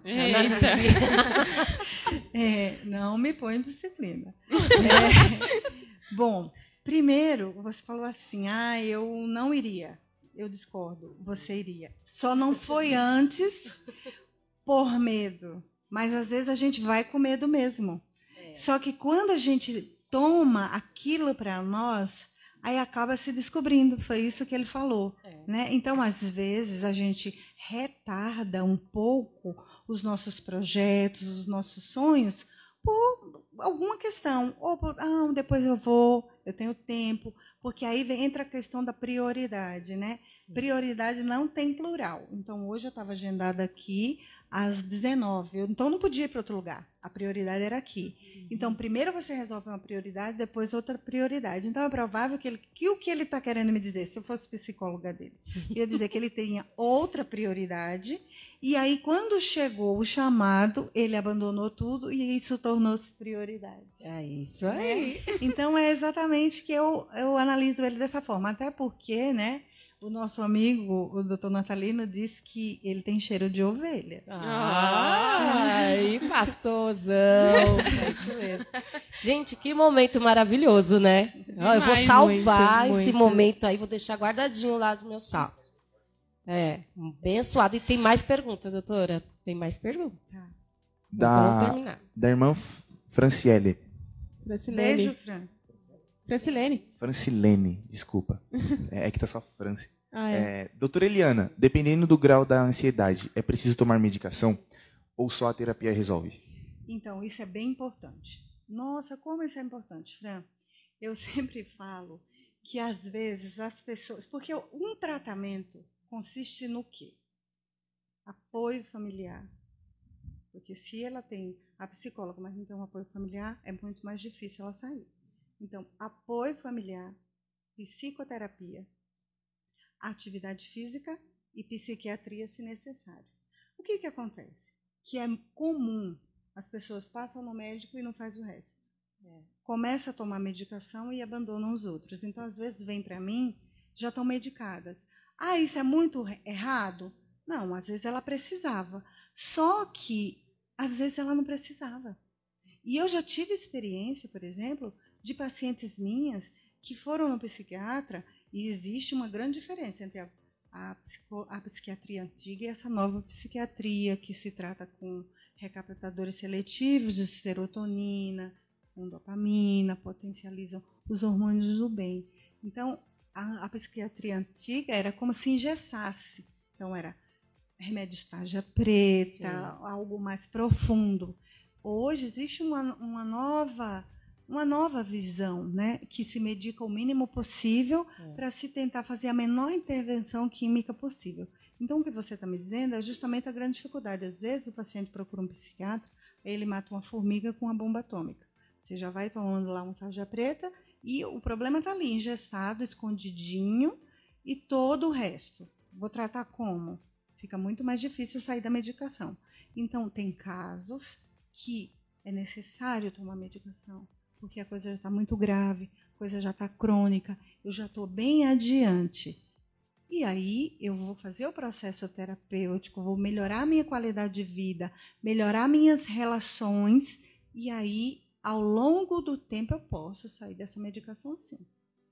Então, já aproveitando a minha oportunidade, vou fazer a minha rapidinho. Não, quando você já está no momento da terapia e tudo mais, a terapia, ela, ela conclui, ela vai ter um momento que vai parar, ou vai levando, doutora, É bem Ela legal entendeu, essa né, pergunta. É muito legal essa pergunta, você- porque não existe alta em terapia. é isso que eu quero Não saber. existe se existe alta da terapia. Existe aquelas. Porque não existe uma psicologia, existe as psicologias. Entendi. Então, tem a psicologia organizacional, tem a psicologia cognitiva comportamental, tem a psicologia comportamental, tem a transpessoal. Então, na minha área psicanálise, não existe alta em terapia. Existe, por exemplo, uma pausa. Eu chego para o paciente e falo: olha, o que, que você acha de forma saudável a gente fazer uma tentativa de uma pausa? Mas antes desse processo, eu começo a espaçar as consultas. Porque a gente aprende estudando que às vezes o paciente ele tem uma dificuldade tão grande em perda que o fato dele pensar que ele pode perder a psicóloga, ele adoece de novo.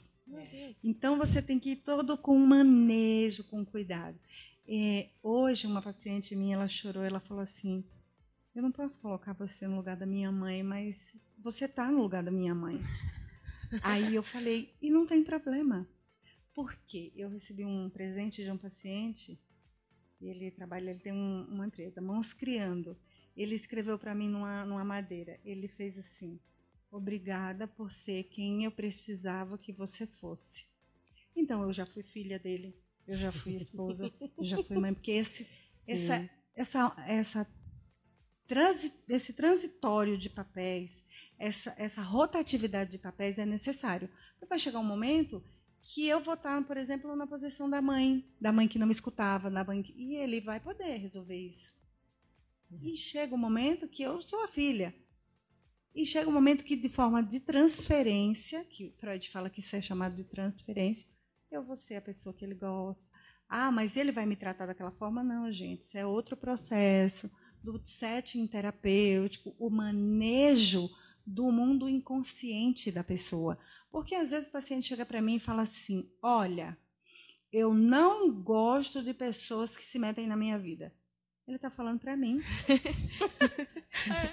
Ele está falando para mim: Não se meta na minha vida que eu não gosto. É. Aí eu vou. O que, que eu vou fazer? É. Mas por que, que você não gosta das pessoas? O que te incomoda as pessoas se meterem na sua vida? Você recebe sempre de forma negativa, você recebe de forma positiva. Então, realmente, eu tenho diversos papéis. E na minha área não existe alta, existe uma pausa. Mas dificilmente meus pacientes querem parar, graças a é, Deus. Assim, de repente, tem um efeito também ao contrário. Uns não querem parar, outros param porque mexe muito. Tem isso também. Sim. A questão de mexer muito com questões muito. Gera conflito interno. Isso, então, medo do conflito. Aí acontece geralmente a falta. O paciente falta, o paciente não vai, quando na sessão ele chora muito, quando mexe com coisas que ele não dá conta. Mas se ele tiver maturidade na terapia, ele vai é. dizer: Eu não quero falar sobre isso agora. Sim. Aí eu vou falar para ele: Não, tudo bem, quando você achar que você deve, a gente vai lá debaixo do tapete e tira isso. É. Você viu que, que lindo, que, que bom, que legal, que prático? É isso. É. é uma relação sem julgamentos, é uma relação sem preconceitos, mas é uma relação de muito amor, de muito acolhimento e principalmente de empatia. Né? Isso aí. Tem mais? Mil. Tem.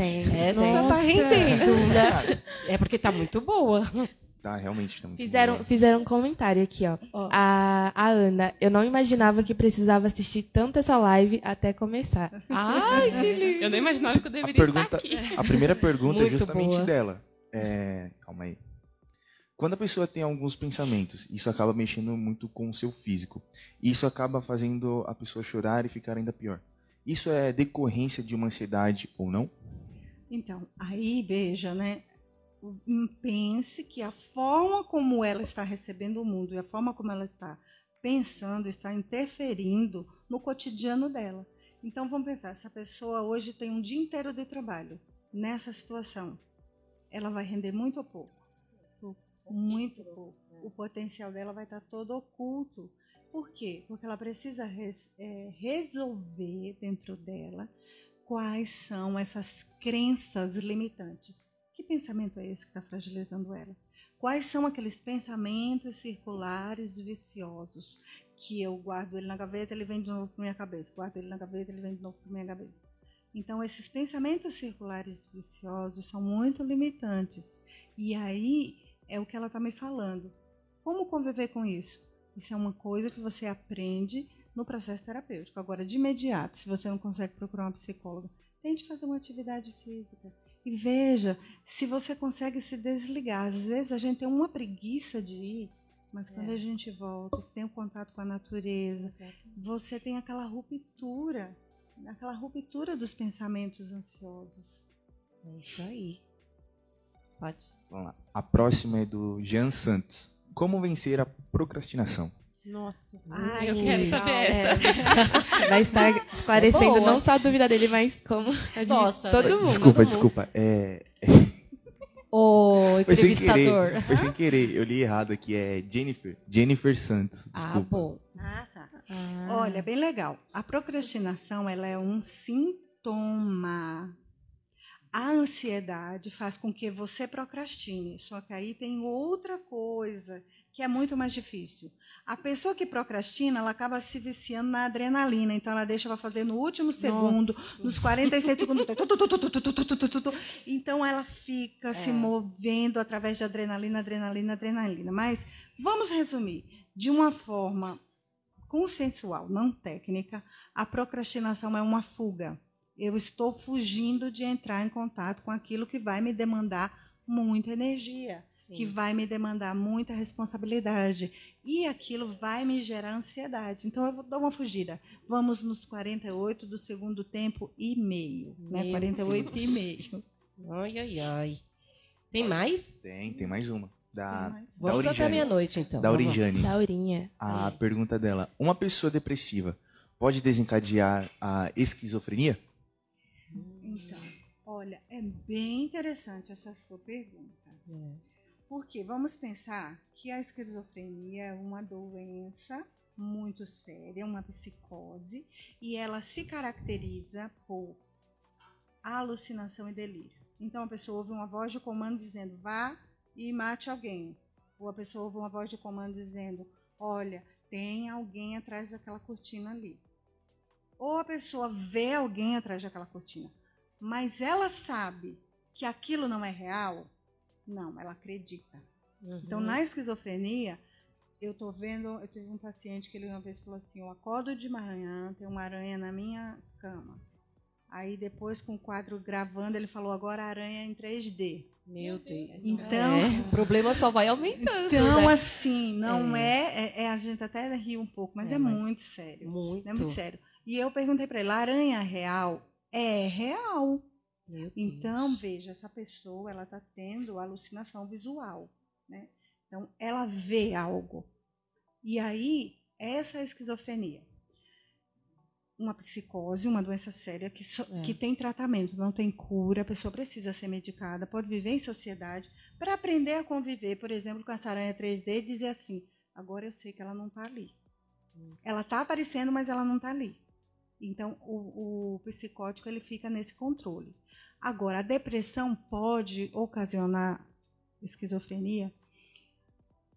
Como o ser humano é único e cada um tem uma identidade, a gente nunca pode dizer não. Mas não tem, assim, casos é, comuns de pessoas depressivas que tornaram-se esquizofrênicas. Mas um dos fatores desencadeantes da esquizofrenia além dos fatores hereditários que são muito é, comuns, a pessoa, alguém na família tem, então aquele tem uma tendência. É. Não quer dizer que ele vai ter, mas ele já tem uma tendência.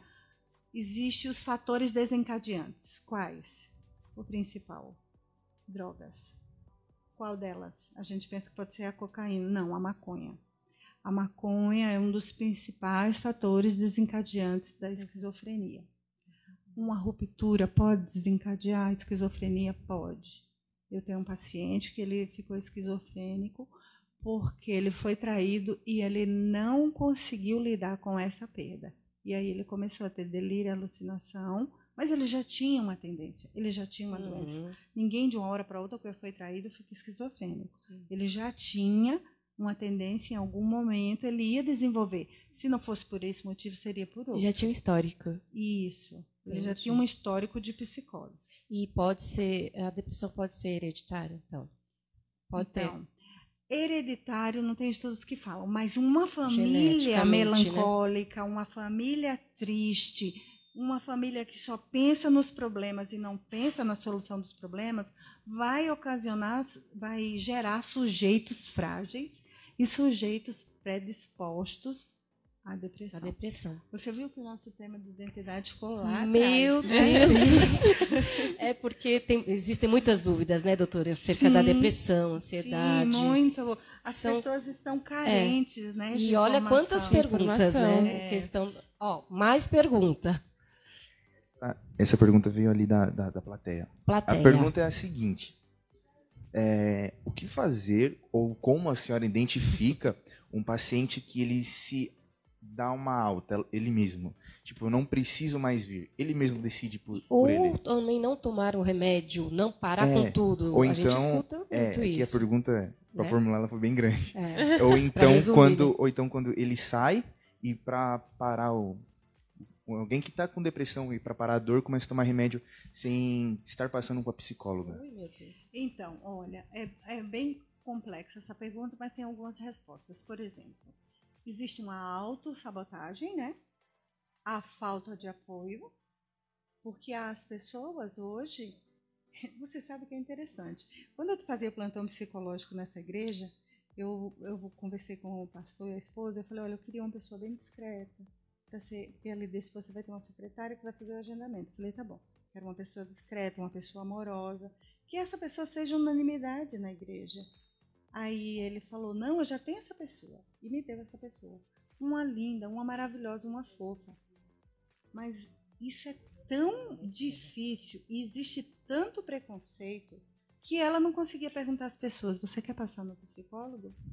Ela tinha que esperar as pessoas virem, porque ela tinha medo de ofender as pessoas. De perguntar assim: Você quer passar no psicólogo? Por quê? Porque Tabu, de né? forma cultural, antigamente, Uhum. quem procurava um psicólogo era quem era louco, Louco, que era, é. né, ou era a elite, que ainda hoje é muito estigmatizada. Aí quem pode pagar um psicólogo?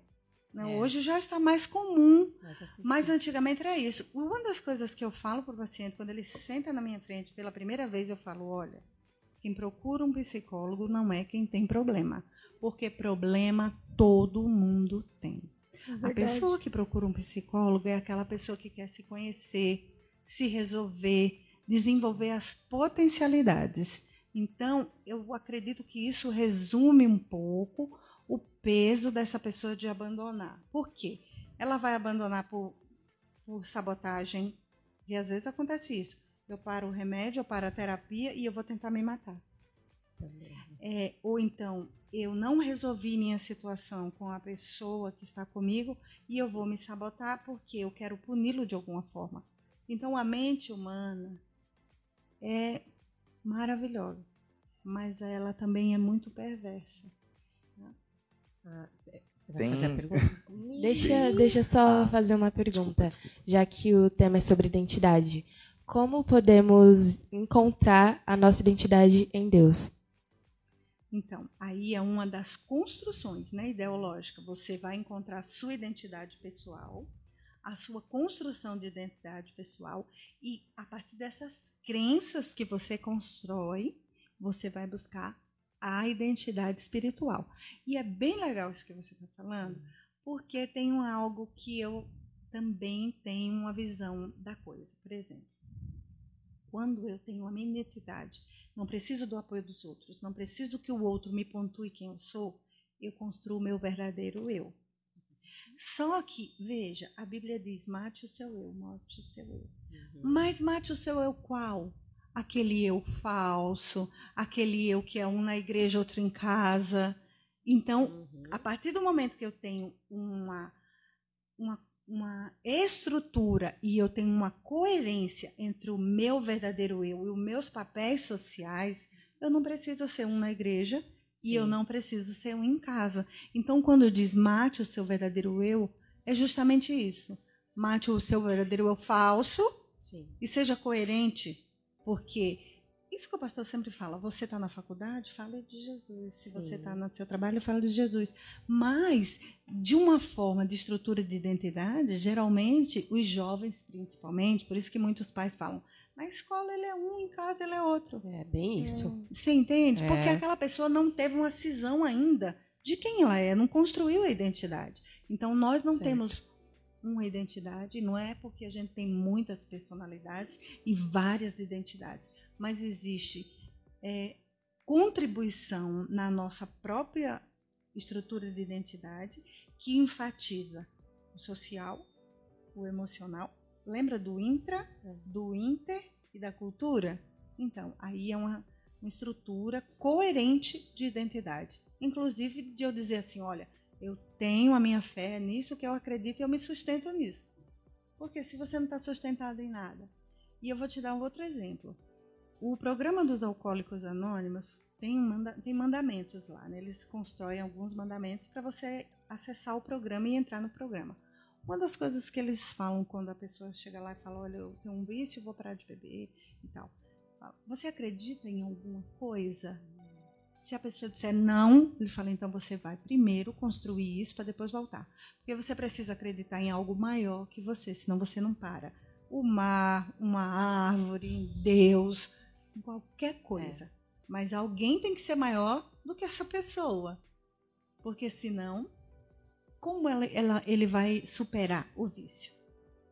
Sobre a construção da nossa identidade, a gente segue seguindo, ou segue construindo a nossa identidade, ou chega uma fase da nossa vida que ela já se torna, ela já, ela já está construída? Estabilizada. Isso, Olha, estabilizada. é assim, tem estudos que falam que a identidade é construída ao longo do ciclo vital. Enquanto eu tiver vida, enquanto eu respirar, eu vou construindo. Porque realmente, às vezes, eu posso mudar algumas características. Então, eu não era enfermeira, agora eu não sou psicóloga. Uhum. Então, eu construí parte da minha identidade a partir da minha vocação. Ou então eu resgatei, vamos dizer que eu resgatei um sonho, né? Agora, a principal função da adolescência é essa iniciação da construção da A identidade. base. Se você passar pela adolescência e não souber quem você é, tem uma falha. Sim.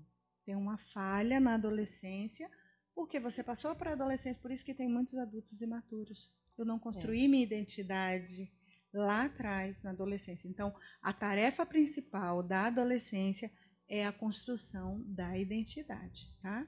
Então, é como se eu começasse a perceber quem eu sou e não tem problema ela não estar pronta.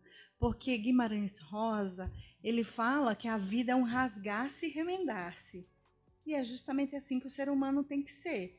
Hoje alguma coisa é muito boa para mim, mas amanhã eu posso dizer, nossa, nem é tudo não é isso. mais. É a questão de construir, desconstruir. Isso, o ideias não rasgar se precisam. Tá bom? Exatamente. Entendi. Nós temos mais só duas perguntas, porque senão a gente vai até.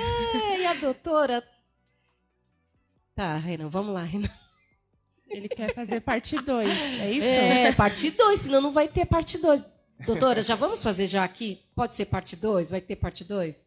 A próxima. Precisamos trocar o figurino. Não, mas é para outro dia, Para né? outro dia. Outra ocasião. É, a gente já. Eu tô querendo já, Então, você já pode- confirmar a presença da doutora no Isso, próximo. Você pode até lançar uma enquete, né? Sobre o que, que a gente pode Verdade, falar. vamos, Nossa, joga lá. legal, uma caixinha de perguntas. Porque é muito pode rico, é muito rico e assim, é- tem essa necessidade. Sim. A gente precisa falar das nossas emoções. Sim. Precisamos. Precisamos nos alfabetizar emocionalmente. Exatamente. É, então, fazer mais uma pergunta, então? É, a, última, a última pergunta é Isso. da uma desp. Olha que beleza. Como aleluia. lidar com o pensamento cristão e com sua fé em relação à sua profissão? Por exemplo, a, a profissão da senhora, que é com a lógica mental e sua fé ao mesmo tempo. Como lidar? Bem legal. Bem É, legal. bem legal. Tem um nome de que perguntou? Muito Uma legal, desp. gostei. É muito legal. É, você sabe que eu uma das coisas que mais impactou o meu pastor da época foi que ele falava assim: não vai fazer psicologia. Você vai se desviar, Nossa, e não vai dar certo. É uma ignorância. E eu falei, não, É. eu tenho certeza. E realmente eu encontrei nessa minha jornada já até pastores que estavam fazendo psicologia e se impactaram muito. E aí, por quê? Quando você é um cientista, seja um médico, psicólogo, sociólogo ou qualquer coisa, você tem que receber a instrução do evolucionismo. Então, a teoria da evolução é muito presente na faculdade. Né? Freud ele fala que a religião é o ópio do homem, mas isso era para Freud. Para mim, a religião é um suporte. Eu tenho que tê-la como um suporte, não o aspecto religioso, mas a fé.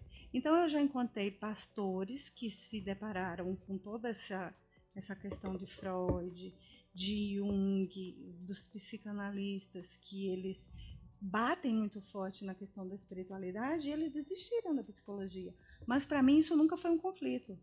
Eu estou numa sala de aula e eu estudei que o, o mundo veio da evolução, Sim. do processo evolutivo. Então a pergunta é: como se formou o mundo? Então, como se formou o mundo? A partir daquela crença, o mundo se formou através do processo evolutivo. Para mim não é uma crença, mas lá está falando isso. E eu nessa hora eu fico muito com Ariano Suassuna. Ariano Suassuna ele é um nordestino maravilhoso. ele ele vai nas palestras e em todo lugar que ele vai ele leva um pregador de roupa. E aí ele tira lá da bolsa dele o pregador de roupa e ele fala: mas para que isso? Isso aqui é para provar a centelha divina no homem. Como? Aí ele abre. Um pauzinho que você aperta, ele abre. Você solta, ele fecha. Um, um macaco não fazia isso nunca. Então ele fala exatamente isso. A nona sinfonia jamais poderia ser fruto do processo evolutivo. É muita emoção para não contar com a centelha divina. Então, isso é minha crença pessoal. E aí, eu não interfiro na crença do paciente. Mas eu falo para ele: olha, você precisa de um pilar espiritual. Acredite em qualquer coisa, mas você precisa acreditar. Né? Então, a minha crença é uma coisa. Eu, a Eliane, eu sou cristã. A psicóloga, no setting, às vezes o paciente pergunta para mim: a senhora é cristã? Porque aí eu vou ter mais liberdade de falar o que eu quero. Falo, mas pode falar, que eu tenho certeza que eu vou lhe entender. Não é a primeira vez, não é no, logo no primeiro encontro eu falo para o paciente a respeito de qual a crença. É a mesma coisa de uma psicóloga que não ter filhos, mas ela é capaz de entender uma pessoa que está em conflito com o filho. Não é porque ela não, não pariu que ela não pode ter a empatia cognitiva, porque ela estudou para isso, né? Então é, é essa mais ou menos a resposta. Você acha que está claro? Sim. Aí, plateia. Renan, pronto? O Renan tem mais uma, é isso? Tá. Ah, ah tá. tá. E, amiga Cris, alguma pergunta? Eu só queria pedir para concluir. É, tá. Tendo. É, é, bem importante essa questão da conclusão. A gente uhum. pode fazer assim, ó. Que hoje a falta de valores da sociedade e que valores que não foram estruturados no lugar. É, a questão simples, por exemplo, Antigamente a gente vinha na igreja de um jeito, hoje a gente vem de outro. Exatamente. Mas está certo? Isso é lógica? Ou a gente está se adequando para não perder essas pessoas? Então, a falta de valores que afetam os jovens, os valores da geração passada sendo descredibilizados, descredenciados, desconsiderados, sem outros valores saudáveis no lugar, está gerando todo esse conflito.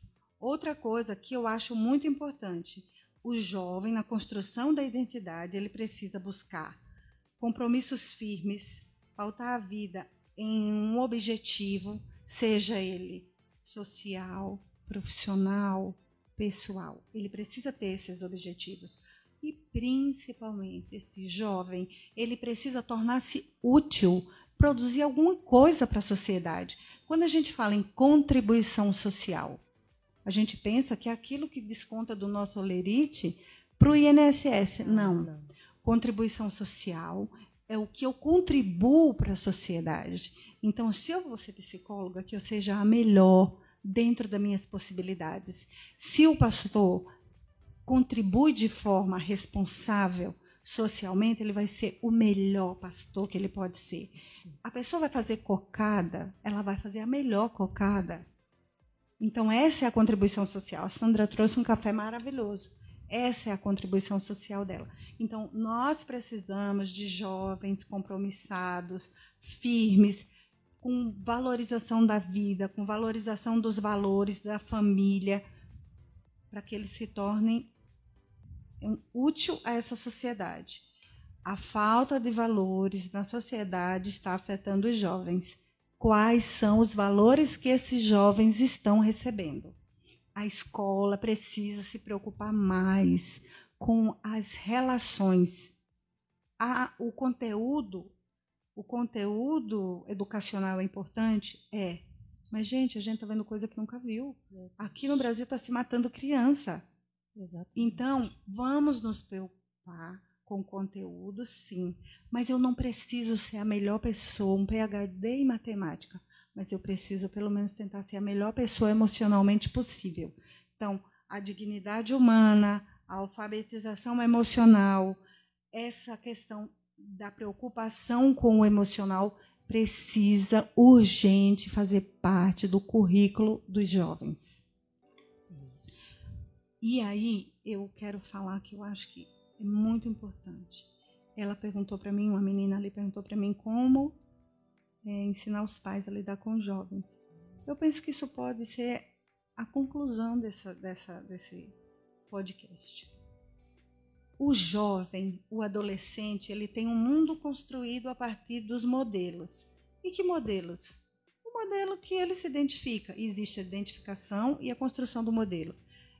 Eu preciso, de forma clara, ouvir, escutar, ou prestar atenção às dúvidas desse, dessa, desse adolescente, estabelecer uma relação de confiança, mesmo que não seja com o pai, mas que eu tenho um irmão, que eu tenho um parente. Eu preciso ter uma referência, um colo para onde eu vou recorrer. Eu preciso vivenciar minhas próprias emoções. Eu preciso me permitir ficar triste. Eu preciso me permitir me angustiar. Eu preciso me permitir me frustrar. Eu não vou ser frustrado, mas eu preciso aprender a conviver com isso. Eu não posso negar a frustração.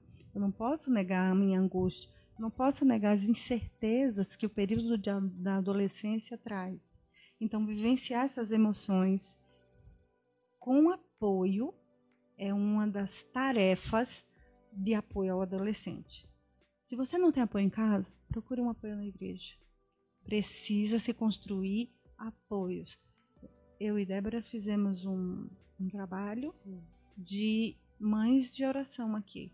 Então, algumas mães adotaram outras crianças para se aconselhar, para acolher, para procurar. Isso precisa ser construído, né? E aí proporcionar eventos agradáveis. Eventos agradáveis, gente, às vezes seu pai não pode levar você no Mac. Mas você pode fazer um sanduíche na sua casa e comer com a família. Sim. Mas as pessoas todas estão indo no, médio, no Mac. Mas se você não pode ir, você precisa conviver sem se frustrar. Porque isso é uma grande questão que a sociedade coloca no adolescente. Você precisa ter. Não, você precisa ser. Você precisa ser útil, você precisa ser alguém, você precisa contribuir, você precisa se estruturar. Porque o ter é muito fútil, muito, muito fútil. Então, essa questão de ser entendido, estabelecer uma rotina, estabelecer eventos agradáveis. Então, um jantar com um lanche, um cachorro quente, entender o jovem, acolher o jovem, aceitar os amigos do jovem, permitir que os jovens levem os amigos em casa. Não tem nada, a gente faz pipoca. Mas esses jovens precisam estar com os pares. Conversa calma, conversa ativa, uma conversa ativa e proativa, estabelecer uma rotina e a relação de confiança é o principal no apoio ao adolescente. Maravilha, né? Perfeito. Quando, quando eu falo que, é, que a doutora é a melhor do Brasil, eu não estou exagerando. Vamos dar uma linda salva de palmas para essa doutora que veio aqui a brilhantar, né? Esse primeiro Moriá Cast Meninas e foi bênção demais. Eu vou rever e vou rever, porque tem uma fonte aí inesgotável né, de contribuições para nós, que nós vivemos um momento tão difícil, né? Adolescentes, mas nós também adultos, né? E precisamos sim falar sobre as nossas emoções. Eu quero fazer os meus agradecimentos já, depois as meninas também podem fazer. Renan, que é uma bênção nesse projeto maravilhoso, Michael, toda a diretoria da, do Moriá, que é bênção de Deus. A plateia que está aqui também, nos prestigia, é, fazendo parte aqui, o pastor Fábio, todo mundo. É, a querida Sandra com esse cafezinho top das galáxias, o Bosco que fez também. Ai, a gente tava até nervosa assim, mas depois a gente não quer parar, né, gente? Não. A gente não quer parar. Foi muito. Tem o pãozinho do Marcinho que está ali também. É... Miriam, Giovana, Top. que vieram de outra igreja também. É só agradecer a Deus. E já lançando o convite da parte 2. Quem topa? Eu quero. Uhul! Porque é, é, muito bom, muito bom. Eu agradeço de coração, doutora. Para mim é um prazer. Eu quero agradecer demais a você. Você é uma parceira, a gente está sempre juntos. Obrigada pelo seu apoio. É, a Cris é maravilhosa, me deu todo o suporte. Eu quero agradecer a Sandra, foi lá me acalmar, falar, vai dar tudo certo, vai lá. E eu quero agradecer ao pastor Fábio, porque ele tem uma paciência comigo, maravilhoso. Ele tem cheiro de ovelha. Oh, glória. Ele tem cheiro de ovelha. Então eu quero agradecer a Deus pela vida dele, porque eu amo, amo de paixão. Oh, que delícia. esse O amor. Richard também tá ali, ó. Tá ali, Olha Richard. só, ele tá tá, ele veio prestigiar. Não vai ficar vermelha. Pode falar, Cris. Você vai falar sobre Eu quero só dar o- um aviso. É, para quem está nos assistindo e para quem está aqui também, que não sabe que nós temos uma rádio, chama-se Antena Gospel. É, você pode estar acompanhando através do aplicativo Zen FM, que você pode estar baixando ali no- na sua lojinha, seja a Apple Store ou a Play Store. Você vai lá procura Zeno FM. Aí após baixar, você vai lá no campo de pesquisa e pesquisa Rádio Antena Gospel. Aí você vai encontrar a nossa rádio, que tem programação 24 horas, com louvores, pregações. Oh, É muito show, glória. muito legal. Essa é É boa. isso aí. E amanhã nós temos ZBD, né, jovens? Às nove horas. EBD, as- anuncia aí, Às Marcelo. 9 horas da manhã, gente. Todo Olha mundo aqui. Uhul. E esses jovens são abençoados aqui, viu, doutora Eliane? É a sala que mais participa, né, Bosco? Irmão Bosco. É o que mais participa. E à noite temos o nosso culto, das 18 às 18h30, pastor? 18h30 horas, tá bom? A gente pode dizer que esses jovens estão todos estruturados com um pilar Ô, espiritual. glória! Aleluia. É isso que a gente quer. É isso. Amém? Amém. Também acompanha a gente durante a semana pelos nosso WhatsApp, que tá na bio, que você pode ir lá chamar a gente, a gente salva o contato e manda as principais programações assim da semana. Também tem a, o Instagram, que vai estar esse é, que já está É isso aí. e vai colocar, vai salvar esse IGTV lá para você assistir depois, compartilhar com alguém que você acha que precisa das informações. Eita, Jesus. Spotify, Deezer, Applecast. É Esse podcast. povo é atualizado, E Google, Jesus. é muita coisa, gente. Chama lá no WhatsApp que o pessoal esclarece tudo. Mais É fácil. isso o aí. link de todas essas redes está na bio do Instagram. Tá então, tudo lá. Aperta lá que E eu tá posso tudo lá. responder algumas perguntas, vocês me direcionam, tá bom? E, ó, a irmã Eliane, sim, ela também tem o Instagram dela, gente. Vocês podem lá seguir, porque Qual vale é muito. Instagram, Gente, ela posta cada coisa que Muitas dicas a maravilhosas. gente, a gente compartilha Amo. demais. Como que é o Instagram, Ana? Fala pra mim. Qual é o Instagram? PC Eliane Moura. Ele vai Isso. colocar aí pra vocês acompanharem e é só sucesso. É a melhor do Brasil, pode ter A certeza. melhor do Brasil. A melhor do Brasil. Então, doutora Eliane, muito obrigada pela sua presença. É, o, o fato de você ter aceita- aceitado participar da primeira bancada feminina do MoriaCast é muito significativo para Uma todas honra. nós. É Eu quero isso aí. agradecer vocês também da bancada. Ai, que lindo. Foi muito, esse momento, esse momento é muito gostoso. É a primeira vez que, que eu faço isso. Foi maravilhoso. Eu entrevisto alguém, tô participando desse projeto e, cara, sensacional. Eu também quero agradecer primeiramente a Deus, né? A você, doutora, que aceitou a estar aqui participando da primeira bancada, né? A gente tava meio nervosa, mas deu tudo certo, graças a Deus. A pastora que tá aqui também, que meu aceitou. As meninas, o pastor Fábio, que tá sempre nos apoiando também, o pessoal da Almadesp. E O pessoal da mídia. líderes, né? O Vitor, o Renan, o Michael. Então, somente agradecer. Eu, nossa, como vocês precisam de apoio. Vocês jovens precisam de muito apoio, de muito amor, de muito cuidado, porque olha, é muita proposta, é muita Hum, coisa. Então vocês uhum. estarem aqui é um privilégio para nós. Vocês estarem aqui porque vocês escolheram estar aqui, tá? Isso aí. E a gente pode fazer um dia só de meninas, fazer uma terapia, Nossa. de Uh, grupo, demais, demais. de vocês, tá bom? É isso aí. Mesmo que vocês não queiram se identificar, vocês vão, colocam, porque é muita coisa, é muita dúvida. Como se constitui um ser humano, né? É isso aí. Vamos fazer isso, tá bom? Muito bom. O pastor, traga, traz aqui um presentinho aqui para a doutora Eliane. Por favor, aqui a sacolinha. A gente já está encerrando. Obrigada a todos. E é só assim um, um agrado, uma, uma lembrança. Claro que merece muito e muito mais, né? Muito obrigada, doutora. Até a próxima, né? Gente, muito obrigada a todos que assistiram a live, participaram. Pelas perguntas. A todos Sim. que estão aqui também, o Marcinho, né? Sim. Os meninos que estavam aqui desde manhã, né? No Lava Gospel. Ah, teve lá gospel hoje.